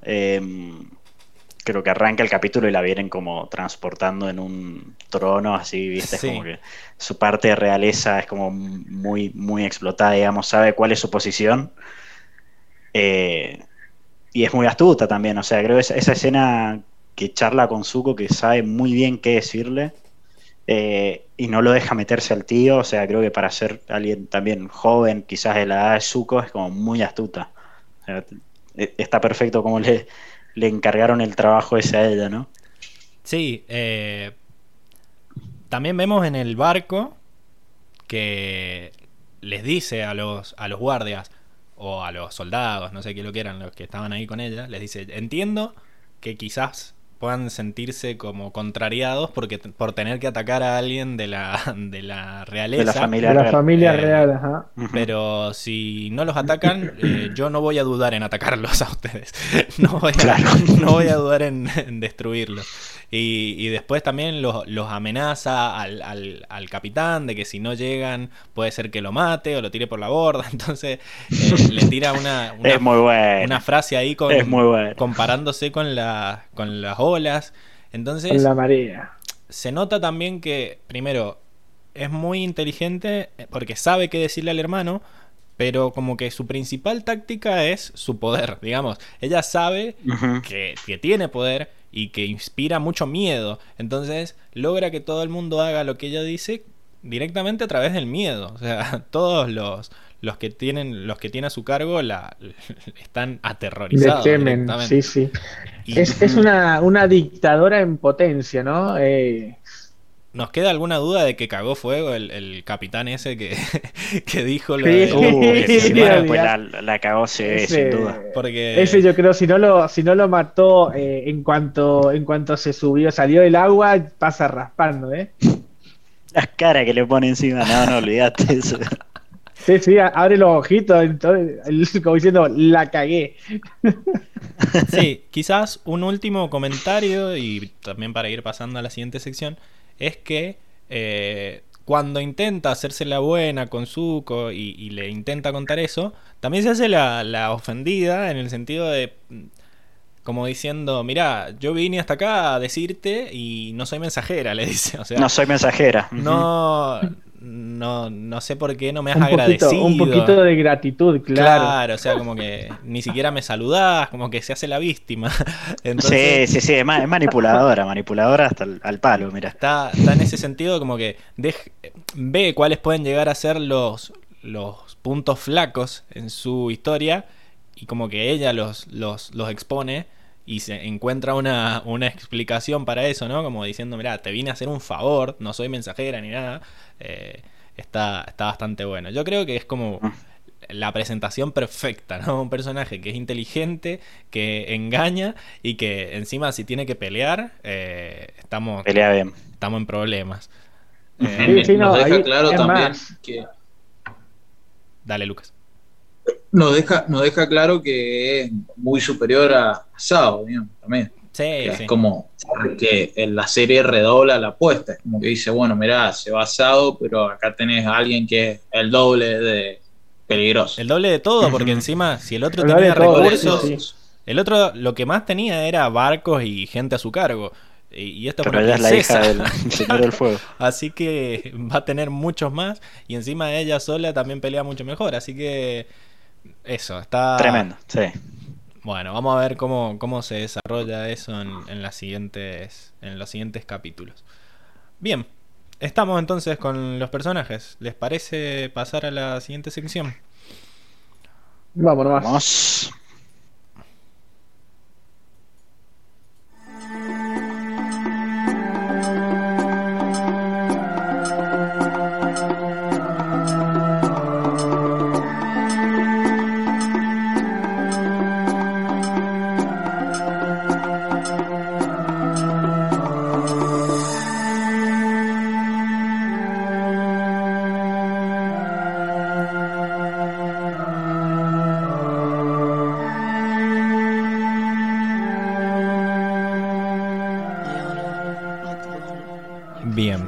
Estamos de vuelta entonces con la sección del mundo en donde nos fijamos los pequeños detallitos que nos muestran qué tan diferente es este mundo en el que transcurre la historia con respecto al nuestro. Y bueno, vamos a analizarlo de a poquito. Eh, bien, arrancamos con eh, la escena esta en donde nos muestran primero que eh, el primer regalo que les da Pacu a los, a los viajeros es un tubito con agua de el oasis que nos dice que tiene propiedades especiales y le dice a Katara que no la pierda. Así que de vuelta tenemos un, objeto, un objeto con propiedades mágicas que nos muestra la serie que lo tiene en Katara y que bueno, en algún momento va a ser útil. Todo, todo lo que aparezca acá, todo lo que nos muestra la serie, sabemos que va a volver de alguna forma. Así que eso, recordarnos que está, está ese, ese cosito con, con agua mágica. Bien, después vemos el barco de Azula, que es como, es su barco, ¿no? Tiene, eh, tiene esos... Primero, se ve que es mucho más grande que el barco que le habían dado a Zuko, obviamente, porque ella no está desterrada. Eh, y Es más grande que el de Sao, incluso. Sí, es, un, es un buque de guerra gigante, eh, pero tiene como esta, esta especie de pagoda, ¿no? De, de torrecita así con, con los mismos eh, digamos, con el techo como el que tenía el templo, ¿no? Y, se claro, como, es como un como los palacios en China, orientales, chinos. Es claro. encima tiene como como si tuviera un mini palacio en el barco, básicamente. Eh, exactamente, eso mismo. Y tiene también como una toda la parte de la cubierta libre para que para que entrene, o sea que está es, su barquito y tiene además el, toque arriba del, mismo pin que tiene ella, que es la corona, ¿no? De su... A ver si se, se alcanza. De la Nación del Fuego, ¿no? La flamita. Exacto. Que es la flama. Así que está, ya nos, nos dejan ver el que también va a tener recursos ella, ¿no? Bueno. Exorbitantes recursos. Después la vemos, o sea, en modo full realeza, ¿no? Que tienen estos como carritos que, que los llevan personas, ¿no? igual se ven como muy chiquitos esas cuatro chabones para, para llevar ese carro gigante. Andás a ver de, de qué está hecho, ¿no? Pero eso de que no camina ella, ella la, la llevan para, para todos lados. Es lo, lo, que dentro, dentro de un barco aparte, ¿no? Como que, tan grande puede ser el barco para que la lleven por dentro del barco, ¿no? Claro. Tengo que dar un discurso afuera, eh, llévenme desde mi camarote hasta afuera, cargándome. bueno, y vemos que están todos ahí eh, de rodillas siquiera. ni, siquiera. Ni siquiera es que están parados firmes, no, no, están de rodillas directamente. Andás a ver, sí, si la loca esta por cualquier cosa que le diga, no hay que darle. no tira rayazo, no tira un rayo ahí en la frente. no hay que darle excusa para que haga nada. Eh, bueno, y vemos también que tiene un montón de, de, soldados, quizás como tenía Zuko, pero en realidad estos son más, y son todos maestros fuegos, ¿sí? Acuérdense que los que tienen la, la mascarita eh, son, son los maestros fuego y quizás los otros que se ven más tipo soldaditos son los que no tienen poderes. Eh, así que imagínense, se llevó bastante, bastante gente a su favor. Después Airo los, les pega unos panzazos a todos y, no, hay, no, hay, problema, pero son todos maestros fuego, como para ver las, las diferencias quizás con la tripulación de Zuko. Bien, Después vemos también que eh, Airo y, y Zuko están en, un spa, ¿no?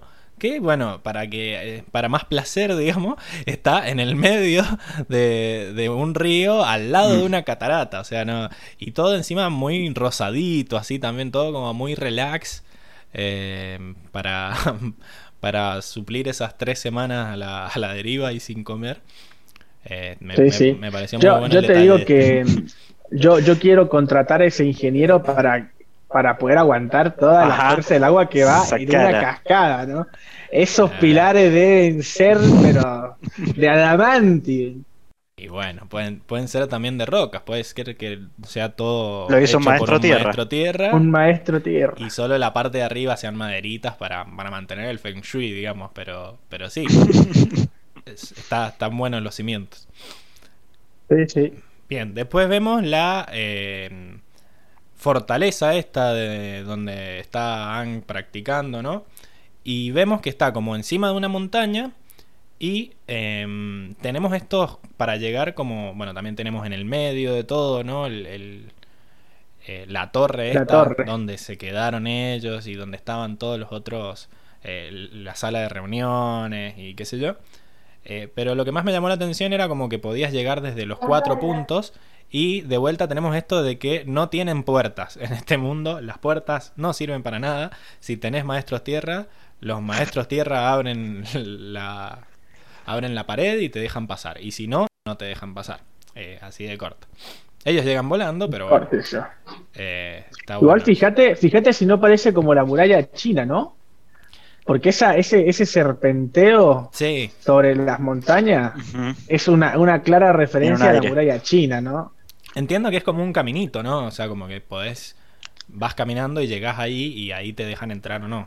Eh, porque al principio pensé que era como una especie de, de, frontera, pero después me di cuenta que no, que eran como caminos para llegar hasta ahí. Eh, yo también pienso lo mismo. Yo pienso que son caminos también son los, o sea, eh, tienen acceso, digamos. O sea, puede entrar por esos cuatro lugares. Exacto, como para, para evitar que, los, que, los invadan o, para facilitar en realidad que lleguen, porque están como arriba de una montaña, entonces no, no debe ser muy, muy fácil llegar. De una. Bien. Eh, lo que más me llamó la atención es esta escena en donde, no sé, nos dejan entender que, que esas piedras chocan y explotan. O sea, ¿qué, ¿Qué, está pasando acá? ¿Cómo es que.? ¿Me está diciendo que hay pólvora? No, no, no. Ah, puede ser. Vos decís que. No lo había pensado. Porque son fuegos artificiales. Son fuegos artificiales, pero. Fíjate, yo, pensé que eran piedras que largaban chispas porque se chocaban en el aire. Eh, y así generaban los, los fuegos artificiales los maestros tierra. Pero vos decís que en realidad están haciendo que, que, se choquen y exploten. Y que adentro de esos, esas pelotitas tienen pólvora. Yo entendí que era como pólvora. Sí, yo lo entendí igual, como que era el fuego artificial común, pero en vez de ser una cañita voladora que hace... Esto directamente tiran, tiran el fuego artificial que explota arriba. Y pero si no hay fuego, ¿cómo explota? Y porque ellos son la pólvora es parte de la Tierra Control, supongo. Es como el, explotar con Tierra Control. Pablito. Claro, el chasquibú de toda la vida. Sí, bueno, pero un chasquibú no hace ruido, no hace esos, esos fuegos artificiales. No, no, no, no, lo viste nunca. Nunca tiraste un chasquibú de noche, hace un chispaz. Bueno, está bien. Me, me convencieron. No sé, me, me, me generó dudas. Yo cuando lo vi pensé que en realidad eran las piedras que largaban chispazos porque las estaban haciendo chocar fuerte en el aire. Eh, pero bueno, la verdad que sí, ahora que le dijiste lo de la pólvora tiene sentido de que eh, en realidad sean bolitas con pólvora. Eh, pero bueno, no, no queda claro. Después, tenemos estos salones así gigantes, ¿no? Que no... Desde Omayu que no veíamos algo tan imponente de la nación del Reino Tierra, ¿no? Y me encanta de vuelta que siempre tengan esto de que eh, las construcciones del Reino Tierra estén iluminadas con estas piedritas brillantes, ¿no? Que después vamos a ver también que en la pieza también tenemos como una especie de, faroles que largan estas, estas luces verdes y que se ve, se ve apenas, ¿no? O sea, como que tienen esa, ese jade o qué sé yo que serán esas piedras que con eso iluminan. refracción refracción es el, proceso. No, no creo que sea refracción porque no hay luz. Si están en una habitación cerrada, emana luz. de refracción, digamos, la luz viene de afuera, refractan las piedras y llega la luz a, mm, para mí, No, para mí es como que esa, esa piedra emana. O sea, si está cerrada. Emana, claro. Si está cerrada. A menos que sea una piedra que sale desde el, desde el techo, decís vos, la luz llega desde refractando y como que pega en el techo. Afuera. Para mí sí. Eh, y porque en el anterior estaban como. ¿Qué dicen? Que es como una luciérnaga, que la piedra tiene luz propia. Claro, claro que, son que es una piedra que fluorescente, me imagino. Una piedra fluorescente. Claro. Permítanme dudar. Bueno, dejen en los comentarios qué entienden ustedes, si es una piedra que brilla o si es una piedra que refracta la luz. Eh, y también, de paso, Díganme si alguien entendió lo mismo que yo de, lo de las piedritas que chocaban y generaban fuego artificial. Creo que en esa estoy más solo. Pero bueno. Eh, bien. Y eh, cuando teníamos este flashback en el que nos mostraban a todos los avatars eh, haciendo cosas épicas, ¿no? Nos mostraban a Kiyoshi, ¿no? Recuerdan que era la, la avatar de... La maestra Tierra. La última avatar del Reino Tierra que estaba moviendo estas, estas estatuas gigantes. Y estas estatuas ya las habíamos visto nosotros en el episodio del Espíritu Azul. Era la estatua que estaba abajo de todo en esa ciudad abandonada en donde se estaban quedando los chicos mientras estaban enfermos. Eh, sí. volvió, volvió la estatua. Con los topos. Con los tejones topos, exactamente. Los tejones topos. Bien. Bueno, y acá llegamos al momento de la de la navaja donde se cortan el pelo, pero en realidad está acá en el mundo porque la navaja tiene inscripto un mensaje, ¿no? Y como siempre, todos los mensajes que están en este en esta serie en realidad es chino. Así que lo que dice la navaja es nunca te rindas sin luchar. Con lo cual, eh, bueno, tiene bastante que ver, ¿no? Con toda la historia de, de Zuko, ¿no? Que no, de Zuko. No se rinde, incluso hasta que los planes no están muy bien pensados, pero él sigue y sigue y la perra seguía y seguía. Así que creo que le, lo tiene muy en cuenta lo que le dice la, la navaja todo La navaja.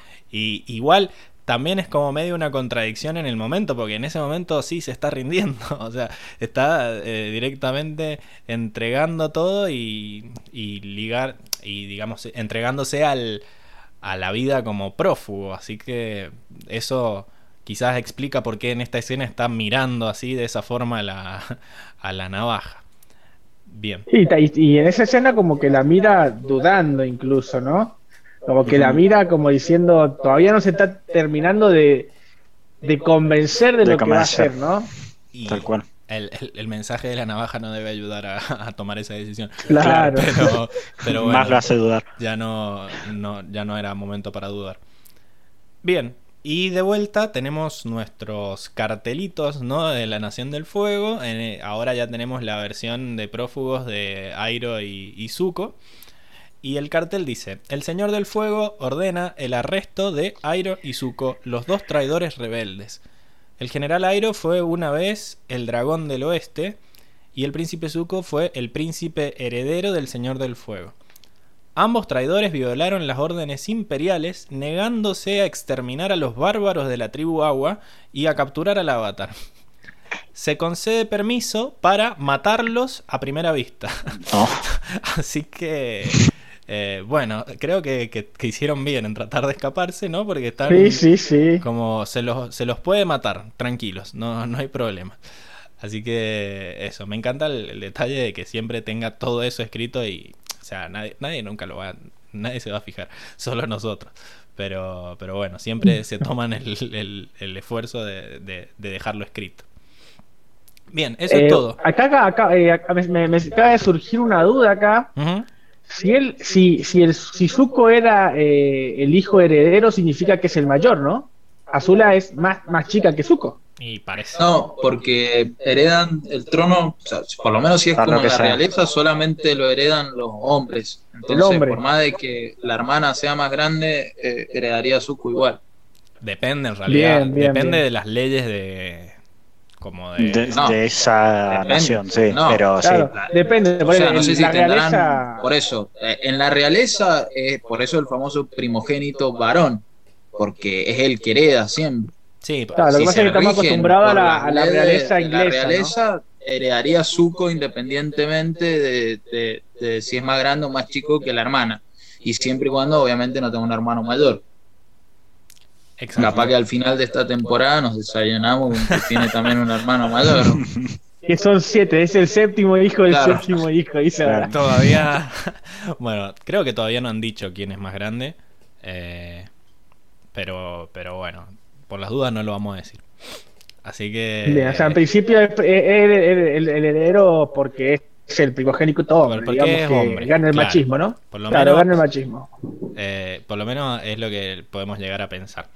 Pero igual creo, creo que ya lo dijeron, o sea, cuando dijeron lo de las. O sea, cuando dicen lo de la suerte de nacer y eso, es como que dicen, con, dan a entender que la mina es más grande que ya nació y después nació el otro que tuvo suerte de nacer. No lo sé. digo. No lo sé. Igual me hicieron acordar que le dice Susu.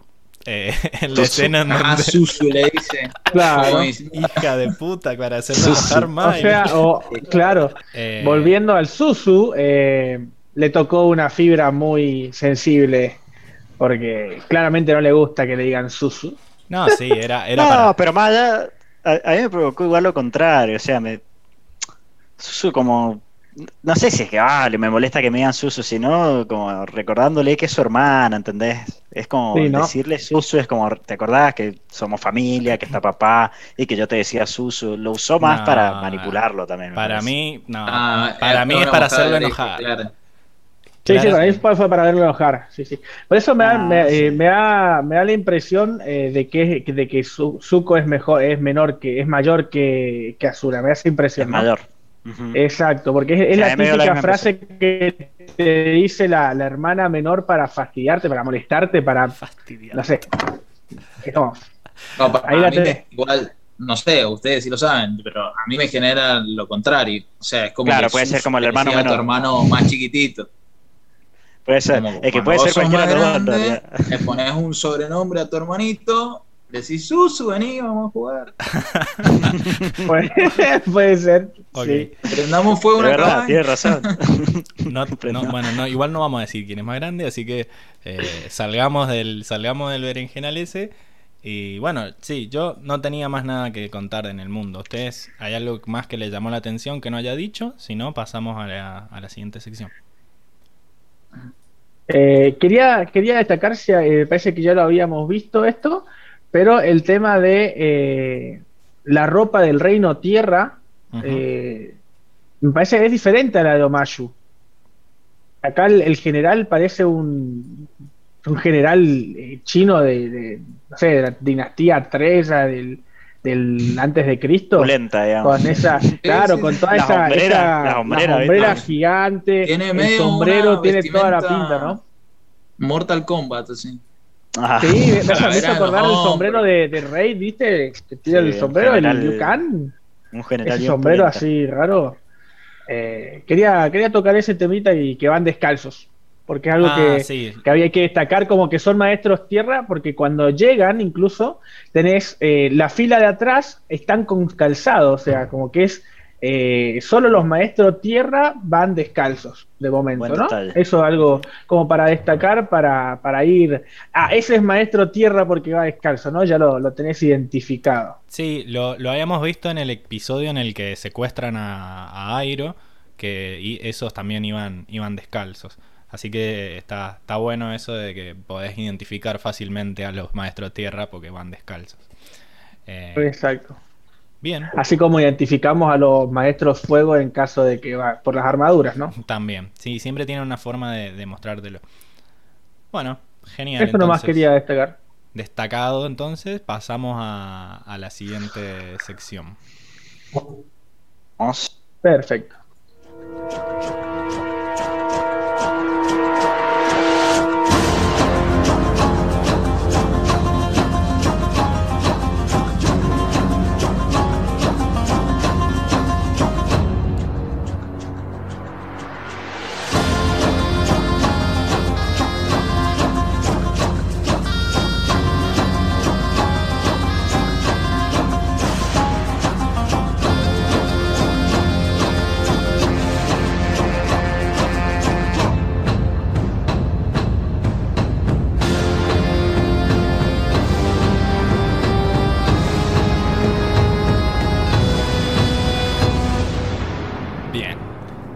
Volvemos entonces a la sección de batallas, después de bailar como siempre con esa cortina épica, eh, en donde analizamos eh, movimiento por movimiento las diferentes batallas que se dieron en el, en el capítulo. Básicamente en este capítulo tuvimos dos batallas distintas que incluso sucedieron al mismo tiempo. Una era Ang contra los soldados del Reino Tierra, tratando de hacer que, que pasara al estado de Avatar y la otra era Airo y Zuko contra Azula y los Maestros Fuego. Así que vamos a arrancar con la pelea de Ang, la cual arranca después de que este general Fong tirara a Ang por la ventana al largarle su silla y lo primero que vemos es que el chabón se larga desde el techo de la torre eh, y aterriza con eh, el poder de, la tierra, ¿no? Es como que lo usa para... Amortigua. Amortiguar la, la Para amortiguar. ¿no? Es muy épico. Quería... Quiero, quiero ahí corregirte. Eh, le tira el escritorio entero, ¿no? Le tira toda la mesa terrible que debe tener como dos metros por un metro. El chabón se la tira en toda la cara. Sí claramente más grande que él porque va parado así, pegado al, escritorio, ¿no? Eh, sí. Y el chabón fue como, ¡pum! Te lo empujo y te fuiste a volar. Algo que queda claro es que estos chabones ¿no? se están conteniendo. Digamos, vamos a ver varias veces que los chabones los, están atacando posta sabiendo que en cualquier momento se va a intentar defender con el estado de avatar, o sea, no, no, restringen sus movimientos. Claro, exactamente, por eso, por eso quería eh, corregirte en ese detalle, porque no es que le tiró una silla nomás, no, no, el tipo le tiró un escritorio más grande que Ang, eh, o sea, con toda la onda de haber reaccionado o Vamos a pelear. ¿no? Exacto. Bien. Algo que me llamó la atención es esto de que tuvieran esas como monedas gigantes, ¿no? Guardadas en el piso. Y sacan una y hay parte otra. De la fortaleza. hay otra, ¿no? Es como que tienen como las eh, las pastillitas esas que vienen en el paquete, ¿no? Van sacando una y les queda otra. Así que. No, tiene pinta, aparte de ser como una especie de artillería, o sea, no necesitan catapultas, sacan eso y lo largan con tierra control. claro, tierra control, son los, frisbees antiaéreos, ¿no? En caso de que, caiga algo, ¿viste? Porque, Por las dudas, ¿no? Me gusta el movimiento que tienen que hacer para levantarlos, que es como que se, se dan media vueltita y como que giran para levantarlos, ¿no? Es como que hacen esa... Como que va rosca. Como que va rosca. un descorche. un descorche. Claro, como lo que descorche, exacto. Muy bien. Bien, empiezan a largarle esas monedas, se las largan rodando, se las largan volando y bueno, Ang en su modo full esquivar, ¿no? Incluso hace la, la gran Spider-Man, ¿no? La de pasar entre medio de, los ataques, así que está, está piola eso. Después empieza a directamente huir en su en su burbuja. En su patineta ahí. De vuelta ahí lo atacan estos eh, chabones que van en sus pájaros avestruces, en sus avestruces caballos.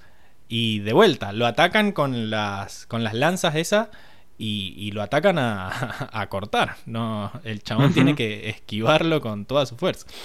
Y, saltan alto los pájaros esos también, porque fíjate que él va subiendo mediante la, em, la patineta, pero los otros de un solo salto ya lo alcanzan y lo pueden atacar, así que interesante.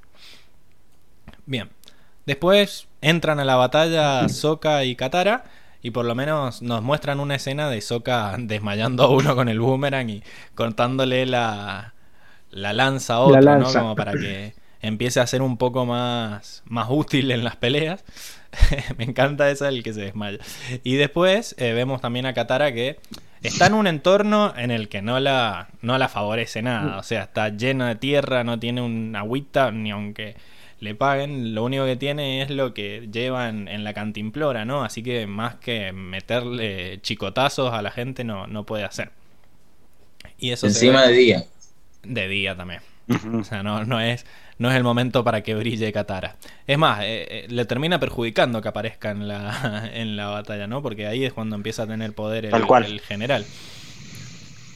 Bien, después intenta atacar al general y vemos esto de que primero levanta la tierra del piso, la levanta como arena, ¿no? Es como que la, hace cambiar de, consistencia, con eso le saca el agua directamente y empieza a usar algo que, nosotros le gritábamos a los maestros agua que hicieran en el Polo Norte, que es usar el piso a su favor, ¿no? O sea, si tenés que, que pelear contra alguien que está parado sobre algo que vos podés controlar, lo más fácil es dejarlo encerrado ahí. Más allá de que después se hundirlo, ¿no? Eh, más allá de que después el chabón se fue al pasto y la hundió por completo, ¿no? Pero está, está muy bueno que el, que el chabón este se ve como un maestro fue, un maestro tierra muy potente, muy poderoso. Sí, sí, como que no, no habíamos visto algo tan más allá de Boomy, no habíamos visto a alguien tan tan pulenta. Bien. Después Han ahí, recién ahí, empieza a atacarlos cuando ve que se mete con Katara. Le larga ese como vientito, ¿no? Para, para tirarlo, pero el general hace, hace un escudo que lo saca de la tierra directamente y se tapa e incluso creo que le da otra vuelta para hundirla un poco más. Soka también intenta ayudarlo, pero eh, también le, hunde el, pájaro en el piso y sale volando.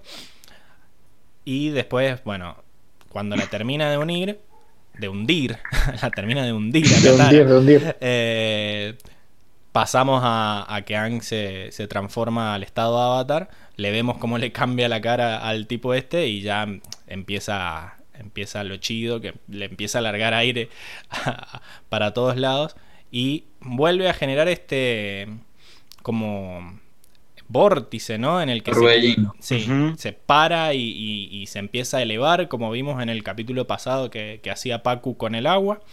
Así que eso está piola. Y se ve como que.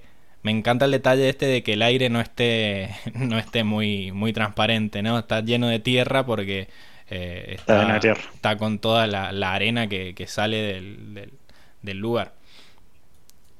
Bien, Ahí después intenta calmarlo y hace ese movimiento para arriba para sacar la catara que hacía como un minuto que estaba allá abajo y está tratando de recuperar el aire y, no, no, no, no le sirve de mucho, el otro ya está, ya está loquito.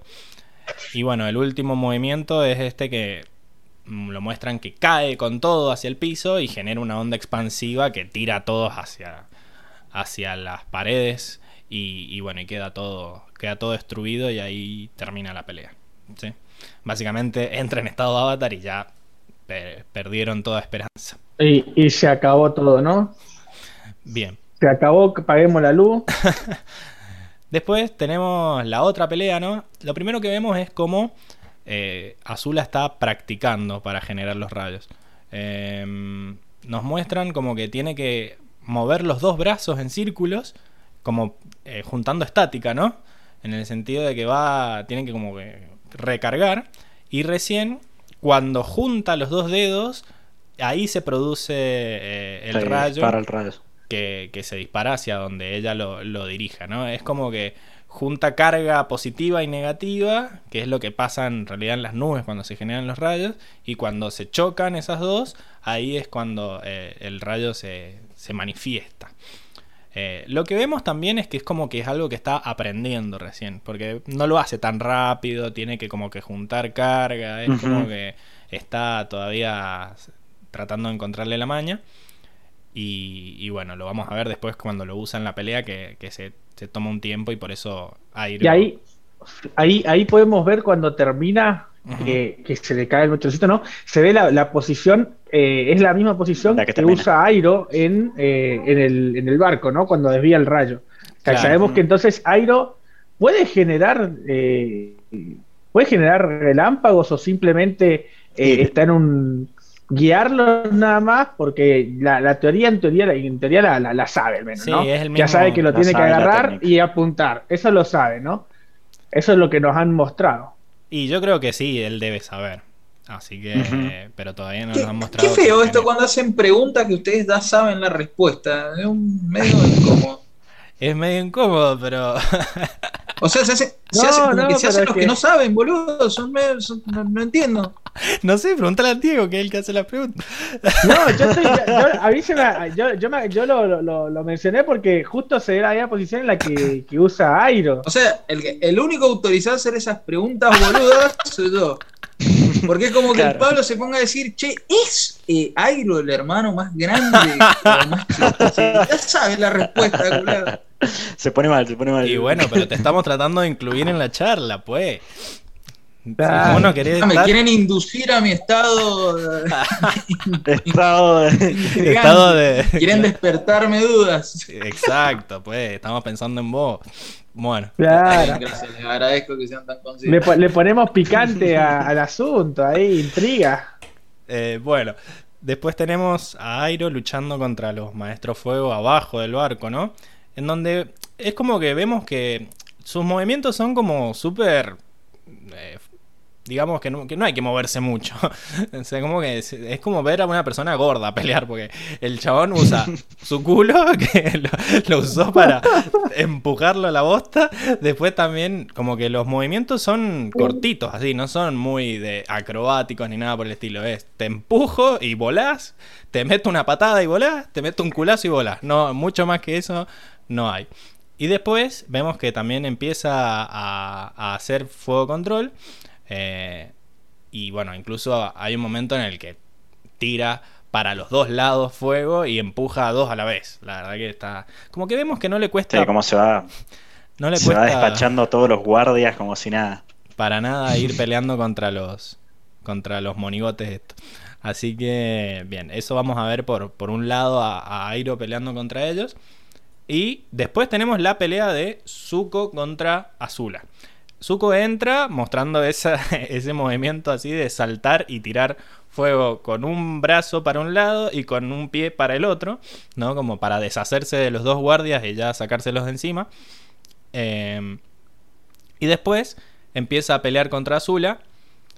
Y vemos que genera como estas especies de dagas, dagas de fuego, ¿no?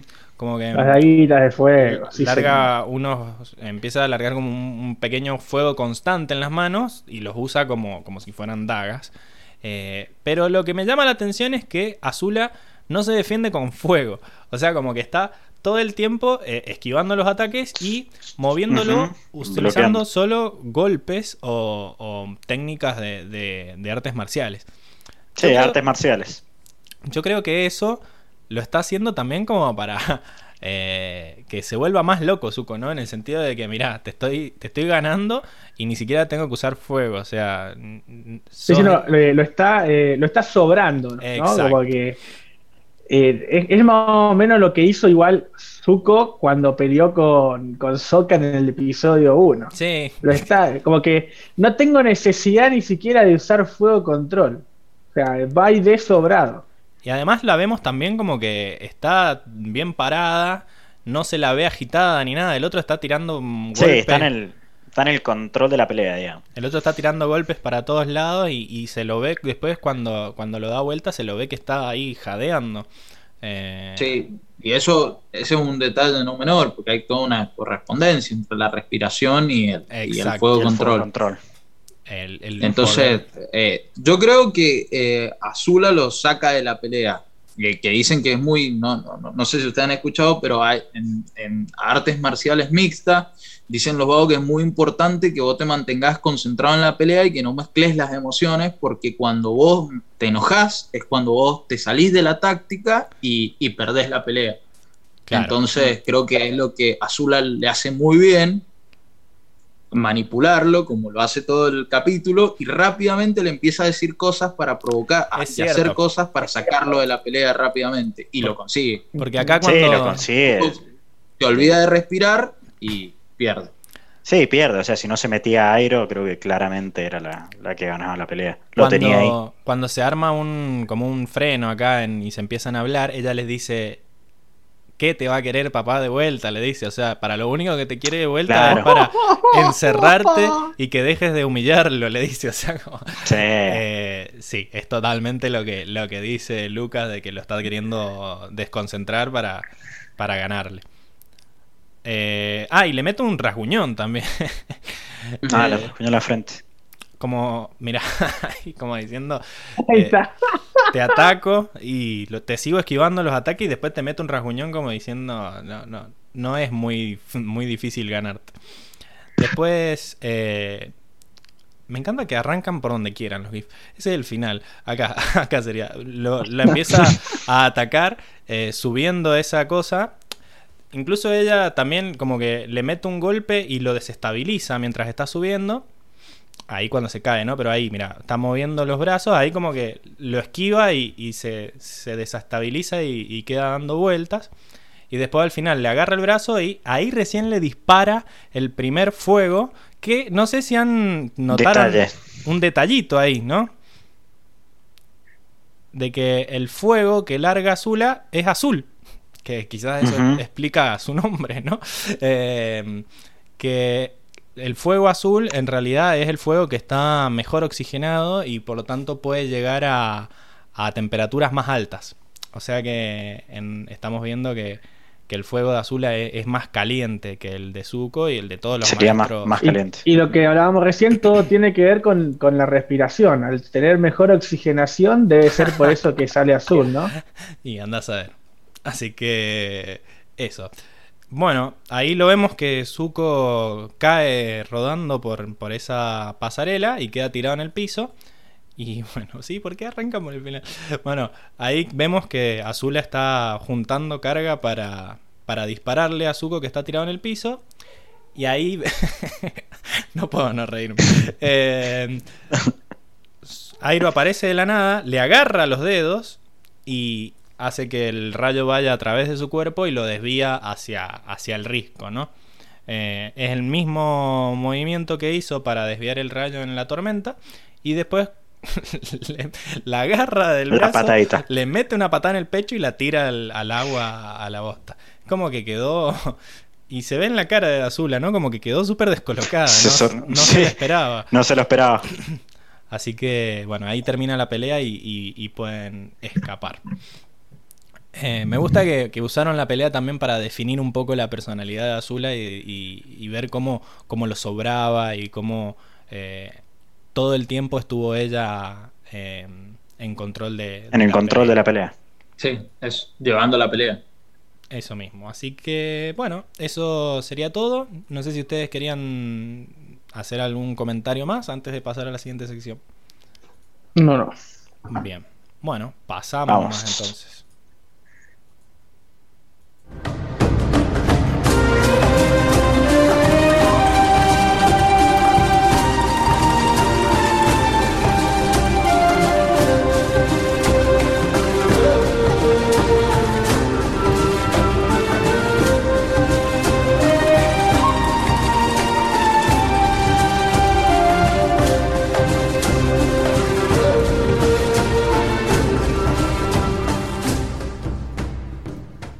Bien, y estamos en la sección de traducciones, en donde vemos si se mandaron algún pedo o mejoraron alguna frase los actores de doblaje y sobre todo los traductores de, la serie, ¿no?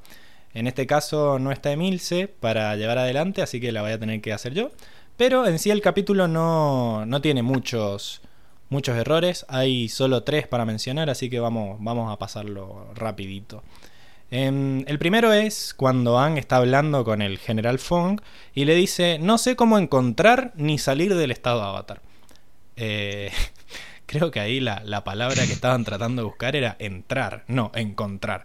Y si nos fijamos en lo que dice el, el texto en inglés, dice claramente, I don't know how to get in or out of the Avatar State. O sea, sería, no sé cómo entrar. Ahí yo creo que más que un error del traductor ha sido un error del, actor de doblaje que cuando estaba leyendo dijo cualquier cosa, porque no, no tiene sentido que haya creído que, tenía que decir encontrar. Así que bueno, esa, esa es la primera. La otra es que cuando Zuko, eh, perdón, Airo está tratando de convencer a Zuko de que es una trampa, qué sé yo, él dice, a mí también me importas. Pero ese también es algo que agregaron los del doblaje porque en el idioma original él dice I care about you. Como diciendo el que al que le importas es a mí, no a tu papá. Como es una diferencia grande porque acá él como que está diciendo... igual el, el I care about you también se usa como yo, yo cuido de ti también. en, algunos, en algunas traducciones lo usan así, ¿no? Me preocupa, o sea, me preocupo por vos, sería la traducción literal, pero el, el me importas está bien. El problema es que ellos le agregaron como el a mí también me importas y creo que parte de la parte de lo que quería decir Airo era que en realidad al padre no le importaba a Zuko. Eh, al que le importaba era a él y él era el que le estaba diciendo, che, mira, eh, es una trampa. Así que yo creo que acá es como que la quisieron cambiar y no, no era lo mismo. Así que le voy a poner el... le, cambian... Le cambiaron el significado. Claro, porque le cambian completamente el significado de lo que está queriendo transmitirle Airo. En realidad como que no le cambian el significado, sino como que se lo, se lo bajan. Le bajan la fuerza a la frase. Y la última es que cuando él le dice a Azula, eh, le dice, me mentiste, ¿no? En el barco, ella dice, mira quién habla de traicionar, ¿no? Como mm. haciéndose la víctima, eh, diciendo que él también era un traidor y que no tenía que hacerse ahora el, sorprendido. En realidad, en inglés dice una cosa que nada que ver con lo que terminó diciendo en español, que es like I've never done that before. Como diciendo, eh, la traducción sería, uy, como si nunca lo hubiera hecho antes. ¿No? Él le dice, me mentiste, y ella le dice, obvio, como si nunca lo hubiera hecho, como que es tu culpa que me hayas creído, básicamente. Así que es como una traducción interesante, porque es como que incluso cambia, esa, esa contestación cambia incluso la personalidad.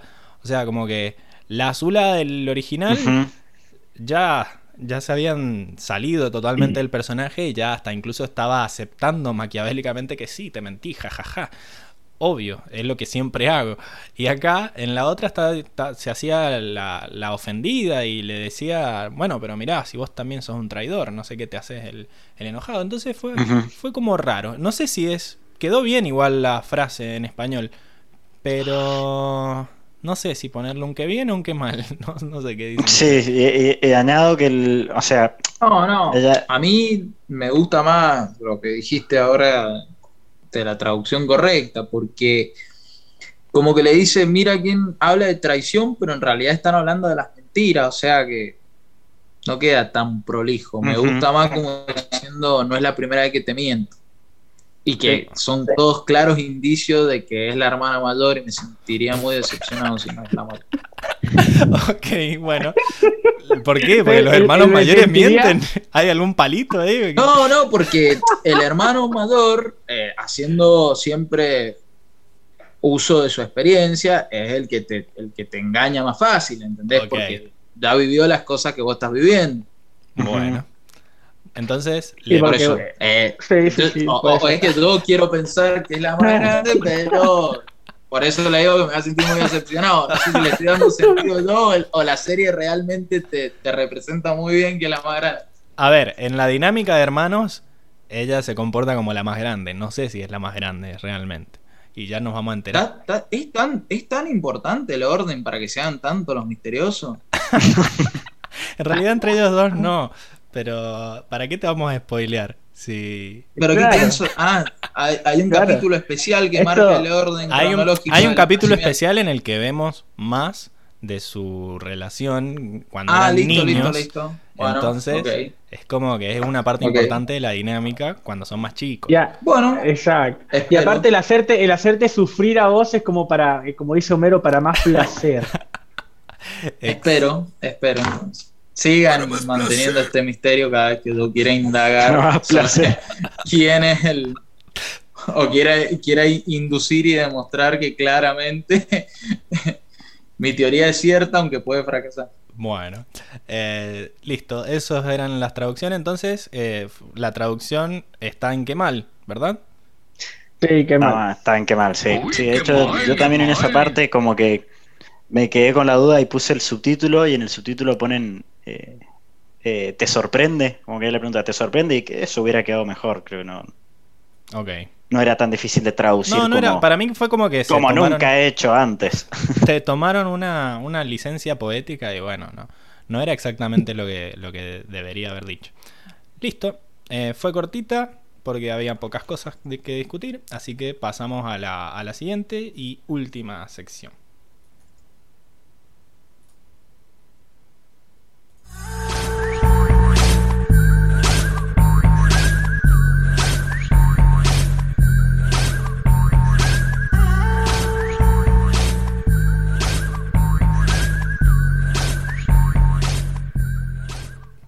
Bien, y estamos en la última sección en donde votamos los mejores momentos de la, del capítulo. Vamos a empezar por el, el jugador motomel del capítulo, ¿no? Eh, que bueno, va a estar entre dos personas, me parece. O no, vamos a ver, no, no quiero meter, meter pica. Vamos con Seba. ¿Quién crees vos que es el el jugador motomel del capítulo.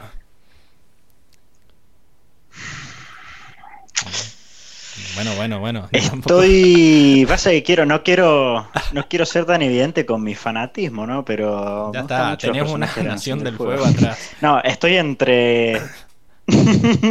no quiero ser muy evidente, pero. Em, no, pero en serio que, estoy entre Airo y, y Azula por, pedazo de capítulo en el que la presentan, que pelea muy bien, es muy astuta y creo que le daría el premio a, buen villano presentado, digamos. buen villano presentado. Así que... Mm, no, sí, se lo voy a dar a Azula, Azula, porque Airo creo ya tiene, tiene una motito ahí en el garage. ok. Eh, bueno. Eh, un voto para Azula.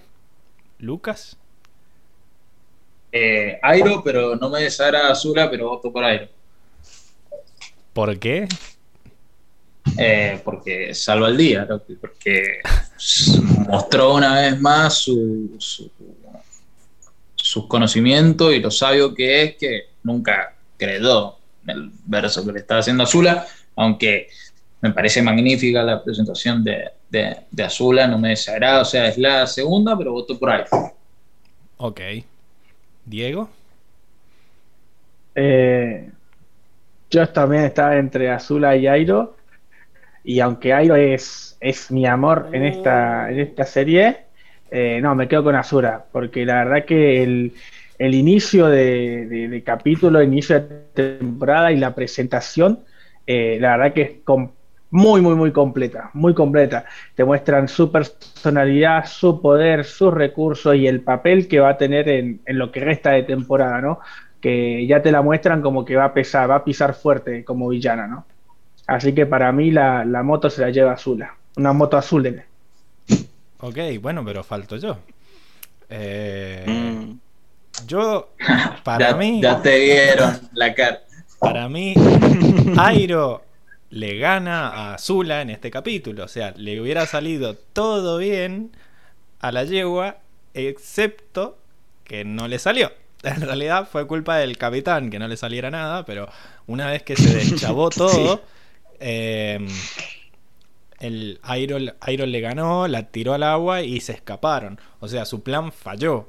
Así que eso, me parece que más allá de que la presentan muy bien y de que es un muy buen personaje, el jugador del capítulo es Airo, porque él fue el que salvó las papas y el que le terminó ganando a esta chabona. Así que. Maravilloso, loco. Primera vez que estoy completamente de acuerdo con lo que decís. Mentira, así siempre. es más, para mí lo que le faltó a, Azula es eh, conseguir un, triunfo, algo. No sé, haber capturado. si el capítulo terminaba con Zuko capturado, y sí, va al punto para él. Claro. Falló, o sea, básicamente. No, pero bueno, a ver, tengamos, tengamos en cuenta que acá los villanos nunca triunfan. Eso es un hecho. ¿Cómo le das a que lo único que le faltó es lo que le va a faltar siempre al villano? es así. ¿Cómo que los villanos no? No, bueno, pero pará, un par de ese Zuko capturó al avatar, digamos. O sea, sí, pero no, no terminó el, no terminó el nunca terminó el episodio. Y en el del espíritu azul se lo dimos a él. Sí, pero le, le, le faltó un le faltó un, eh, que algo le saliera bien, o sea, que le terminara a salir bien. Eso fue lo que no me, decidió a mí. Para mí no, no subestimó, al tío, subestimó al tío, digamos. No lo tuvo en cuenta y, y, eso fue lo que, lo que hizo que perdiera. Así que bueno, vamos a tener que esperar a que la semana que viene venga, suspenso. vengan a, desempatar. A menos que alguien quiera cambiar su voto. No, no, nadie fue convencido. no, no. no, no, no. no. No, bueno, mi lado no. Está bien, entonces. ¿Qué pasó con que tu voto vale doble? Al fin que lo puedo usar. sí, pero la semana. A ver, la semana anterior te quejaste porque mi voto valía doble. Ahora que te conviene, te quejas también. Ahora le conviene. No, obviamente. Eh, pero Airo, Airo ya tiene no, está bien, está bien, está bien. Que termine de decidir el, el, los oyentes. Ah, claro, podemos ponerlo como También. una encuesta en el canal. ¿Quién que la gente termine de decidir quién es el jugador del capítulo, si Azula o Airo. Esténse, atentos y No, pero Airo, claro, Airo. vamos a terminar de hacer el podcast y Airo va a tener como 30 motos ahí acumuladas. Podríamos hacer un recuento. pero se las merece. va a poner una No, obvio, obvio, no digo que no, no digo que no, pero se pone una concesionaria ahí, Se carga la serie tener... hombro. Azula también va a tener oportunidad de ganarse varias motos, así que bueno, vamos se va la moto, se va vacante. Bueno, eh, llegamos al momento polémico, que es el momento de los chistes. Que bueno, eh, no sé, Lucas no tenés chiste, ¿verdad? Eh, no, no, tengo un momento, el momento que a mí me dio más gracia fue cuando se equivoca el, el soldado y manda al frente los planes de Azul. Ok, bueno, sí, que pobre, hace una carita ahí de. de Jabalí. Uh, Así que. Me salvé de la marea y ahora sí. Qué quilombo me acabo de meter. Pero bueno, muy pelotudo también, igual, o sea, lo único que tenías que decir. Así que, sí, bueno, está, está bueno el momento ese. ¿Diego? Eh yo tengo, yo me quedo con eh, la carita mojada de Soca cuando están en la entrega de regalos y llega con Paco y le dice, cuídate, Soca.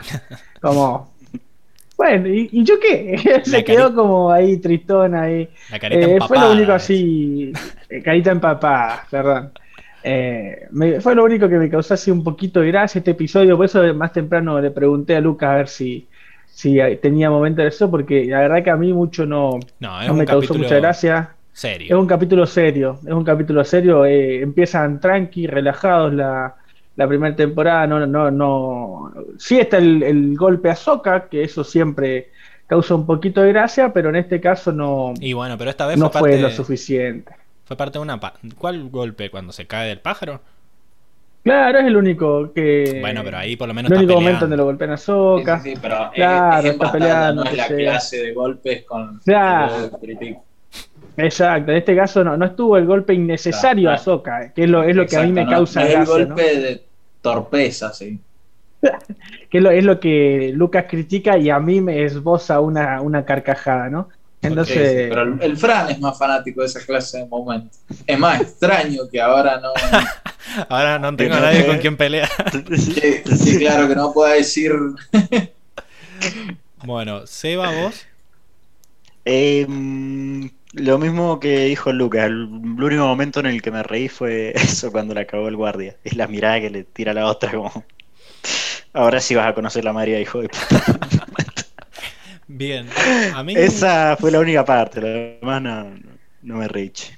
A mí el, momento que más gracia me dio fue cuando Soka intenta hacer asustar a, a Ang, ¿no? Que tenemos esta, esta imagen cursed, digamos, ¿no? Esta, en la que le ponemos, se puso el mono en la cabeza ahí, ¿no? Y fue como muy ¡Ah! ¿Qué es eso? Y después, bueno, se termina cayendo como para que no, no te dé un, trauma, pero es como muy feo. Y encima se lo ha puesto muy bien, no sé. Eh, esa, esa parte me dio gracia después, cuando se cae, porque si no era como muy tétrica y, daba, daba bastante miedo. Así que eso. Eh, fue, muy, fue muy inesperado también, porque viste que le tapa los ojos y, y aparece de repente y es como, ¿qué pasó? Así que sí, esa, es el, momento más gracioso para mí. Pero estoy de acuerdo en que no, que fue un capítulo más, más serio, más eh, pensando en la trama. Bien, eh, pasamos a la frase, ¿no? ¿Tienen alguna frase que hayan pensado? Yo frase no, no vi nada conmovedora, sino algo profundo. Sí tengo un momento, pero frase Esperamos entonces. Diego, ¿vos tenés frase? Yo sí, yo me quedo con, una frase, no es emotiva ni nada, pero sí que, es una presentación eh, de cartas, porque es el momento en el que Azula habla con el, con el capitán, después de decir que no tengan miedo de atacar a la familia real, eh, se enoja, con, o entre comillas se enoja, con el capitán y le dice que le da toda la charla de la marea, que la, eh, si comanda la marea del barco, etcétera, etcétera, y le dice que no debería preocuparle la marea que ya ha decidido matarlo, sino que se empiece a preocupar por mí que todavía lo estoy pensando. O sea, ahí, te da, te da toda la, es la carta de presentación del carácter de, de Azula, ¿no? O sea, eh, hacer lo que te digo, como sea, no me importa, pero hacer lo que yo digo o, o tener problemas. O sea, ahí te das cuenta la, personalidad que tiene. Sí, esa también es mi frase, o sea, me parece que es la frase del capítulo porque queda, queda totalmente mm, su personalidad dibujada. Incluso me, me, me me sorprendió eso de que yo que todavía lo estoy pensando, ¿no? O sea, como yo que pensé que iba a decir, bueno, yo que voy a, lo voy a proteger, qué sé yo, no, yo que yo, yo que no, que no, que te tengo estima, que te, o que te banco, lo que sea, no, no, yo todavía lo estoy pensando, o sea, como que ni siquiera tiene seguro que no lo va a matar, ¿viste? Encima, la, la marea lo va a matar porque ella lo iba a tirar. o sea, dijo, claro si yo lo empujo al, y lo tiro a la marea, ¿ella va a dudar en matarlo contra las rocas? Le dice, no, princesa. Bueno, entonces preocupate menos por la marea que ya tomó la decisión de matarte y preocupate más por mí que todavía lo estoy pensando. Es, es excelente. Es excelente. Es la frase. Así que supongo que para vos es la misma, ¿sí? Tal cual, sí, me la robo Diego, pero sí, era esa. Estúpido Diego. Bueno, y vamos a la al mejor momento. Pasa por hablar primero. O el mejor, la mejor escena en sí. Lucas. Eh, la, escena, la mejor escena para mí es el, verso que le pone a Azula para convencer a Zuko y al tío. Al tío no lo convence, pero a Zuko sí. Pero me encanta porque está perfecto. Es como que le inventa que el padre está en peligro, que va a haber un golpe de Estado, que el tipo necesita refugiarse en gente de confianza, que es la familia, que se acordó del hijo. Sí, además Y después encima le dice, mirá, y encima me tomé el laburo de venírtelo a decir yo, o sea que... gracias. Vos, confía en mí que yo vine a decírtelo cuando no netería, vos confía en mí por eso nomás. Sí, encima me encanta la escena esa que está como supuestamente es al atardecer, ¿no?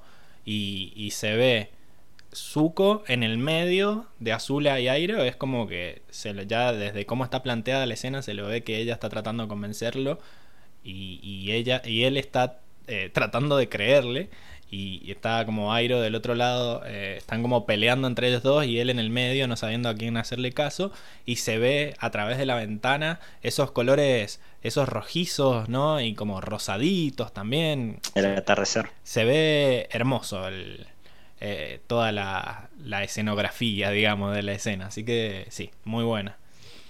Diego.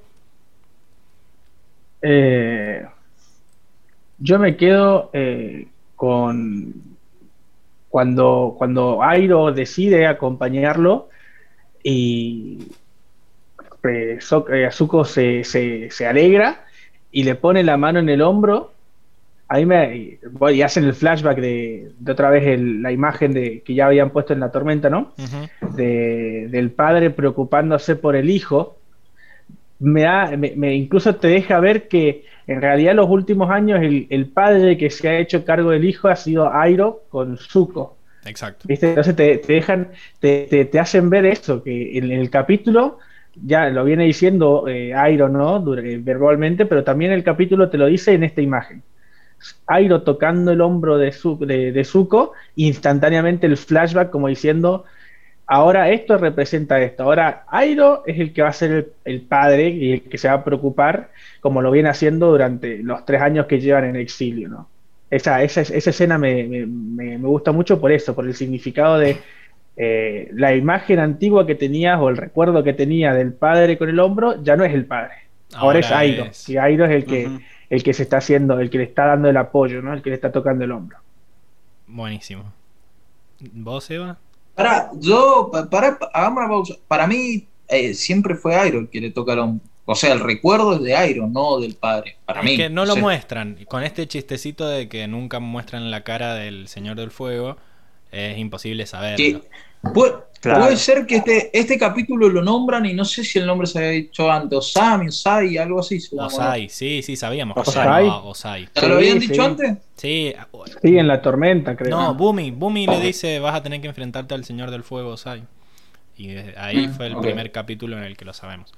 Eh, Ajá. Pero para mí es el padre, porque son, son recuerdos que la primera vez que nos lo mostraron era cuando Zuko estaba tratando de recordar cómo era su vida antes de que lo expulsaran y, y para mí es el padre. Pero bueno, con esto de que no se le ve la cara nunca vamos a saber. Eh, Parece que quiero largar como que hay una... todo me da a pensar como que el padre le han tirado como una profecía y por eso lo destierra Zuko. Se me ocurrió. bueno, tirala, tirala al, aire y vamos a ver. Si... Quiero que quede asentado acá porque Predicciones. le y me, regocijo. me regocijo. bueno. Quiere que le demos una motomela ahí. Claro. Si, la, si la pega, le damos la motomela. Se acuérdense que en el capítulo 1 de la temporada 2, Lucas Todas estas gansadas que decís no me las acuerdo, eh, así que acordate. no, no digan nada. entre nosotros. Bueno, eh, Seba, ¿cuál es tu...? Em, iba a decir la de Diego también, pero mm, eh, tengo la, de reemplazo, es la, pelea que tienen Zuko y Azula. Que no es simplemente una pelea, fíjense, cuando hicimos el análisis, me gustó porque los dibujantes no solo te estaban mostrando una pelea, sino que estabas viendo parte de la personalidad también como Zuko estaba enojado, muy, muy enojado, y la otra seguía manipulándolo en el medio de la pelea. Eh, solo con artes marciales. Hace un movimiento de fuego control nada más. Así que la pelea es nada más ella defendiéndose y, creo que eso me gustó mucho. Excelente. es, una, es una pelea más psicológica que, física por parte de Azula, ¿no? Buenísimo. Mi, mi escena favorita es la del final eh, que es la escena donde se cortan el pelo y ya se, entregan a, a, ser prófugos de la Nación del Fuego. Me parece que tiene todo lo simbólico que venían diciendo ustedes, esto de que no hablan, o sea, están, se, te muestran las caras mientras lo hacen, te muestran las dudas que tienen, eh, incluso el, significado que, vemos ahora, que, la escritura de la, de la daga también le suma, y, y ver cómo cómo lo sueltan al pelo y lo dejan caer y vemos cómo se va flotando a través del río, es como el, la metáfora perfecta de cómo se van sus posibilidades de, volver a, su nación, ¿no? Así que eso, me, gustó mucho la, escena final. Y es como que en realidad el capítulo se llama El estado de Avatar, pero hemos estado hablando mucho más de la historia de Zuko y de Azula que, la historia principal. Es como que es mucho más, más interesante. Y, más importante para la trama, más allá de que en la otra descubrimos que el estado de Avatar eh, te puede romper el, el ciclo de renacimiento. Así que bueno, eso, eso fue todo. Sí tenemos la parte final, ¿no? En donde decimos cuál va a ser el próximo capítulo, que obviamente es el, capítulo 2 de la temporada, que es el, la, cueva de los, de los enamorados, creo que se llamaba así en español. Y eh, ahora vamos a, a, meter una subsección nueva acá al final, que es Lucas tratando de adivinar qué va a pasar en el capítulo siguiente a partir de solo el nombre, ¿no? Así que, ¿qué, qué, te, qué te, hace pensar en la cueva de los dos eh, enamorados? la, largamos la, la, teoría es la siguiente, este capítulo va a ser un capítulo tipo especial del Día de los Enamorados, donde nuestras parejas o las parejas simbólicas que hemos tenido a lo largo de la serie eh, se encuentran en esta cueva y dan rienda suelta a la pasión. No hace falta que estén vivos, o sea, como que la, cueva es media mística, se mete Soka y se va como a reencontrar con la princesa, se mete Anki y, pensará en Katara, Katara pensará en el jipón ese de los árboles. ok. Eh, bueno. Está buena la subsección, ¿eh? no, me esperaba que la tuvieras anotada. Es como para darle un, un toque final. Ok, entonces siempre va a estar. Vos decís que hay una, hay una cueva mágica en la cual. Hay una cueva mágica. Ah, es un capítulo de, de, relleno, o sea, tipo especial del Día de los Enamorados. Ah, especial de San Valentín. En cueva mágica van a pasar claro, especial en distintos momentos nuestro protagonista, todos los que conocemos hasta ahora, y tiene un momento ahí donde dan rienda suelta a la, a la pasión en esta cueva Rienda suelta, ok. Pero igual besito y nada más, o sea, son... Claro, es, es, es Nickelodeon. Nickelodeon. o sea, hacen todo un uso de, ah. metafórico. Ah. Metafórico. bueno, está, buena. Me sorprendiste. Me sorprendió que la tuvieras anotada. Pensé que te iba a decir, ¿no? Así que. bueno. Y tenía que pensar algo. Que, o sea, eh, eh, esta audiencia es una subsección donde Claro, se está jugando, se está jugando una Sí, sí, sí, sí. Encima no la tenía difícil, no la tenía fácil, mejor dicho, ¿viste? Con la cueva del amor de venir ahí, ¿viste? Vamos a ver. Airo y Zuko desterrándose. vamos a ver, vamos a ver que se cumple esto. y nos reiremos un rato. Bueno, muchas gracias por, por estar de vuelta. Eh, muchas gracias Eva, Diego, Lucas. Y bueno, despídanse que nos, nos vemos la semana que viene. Nos, vemos en el próximo episodio. Hasta luego. Nos vemos la semana que viene. Chau, chau.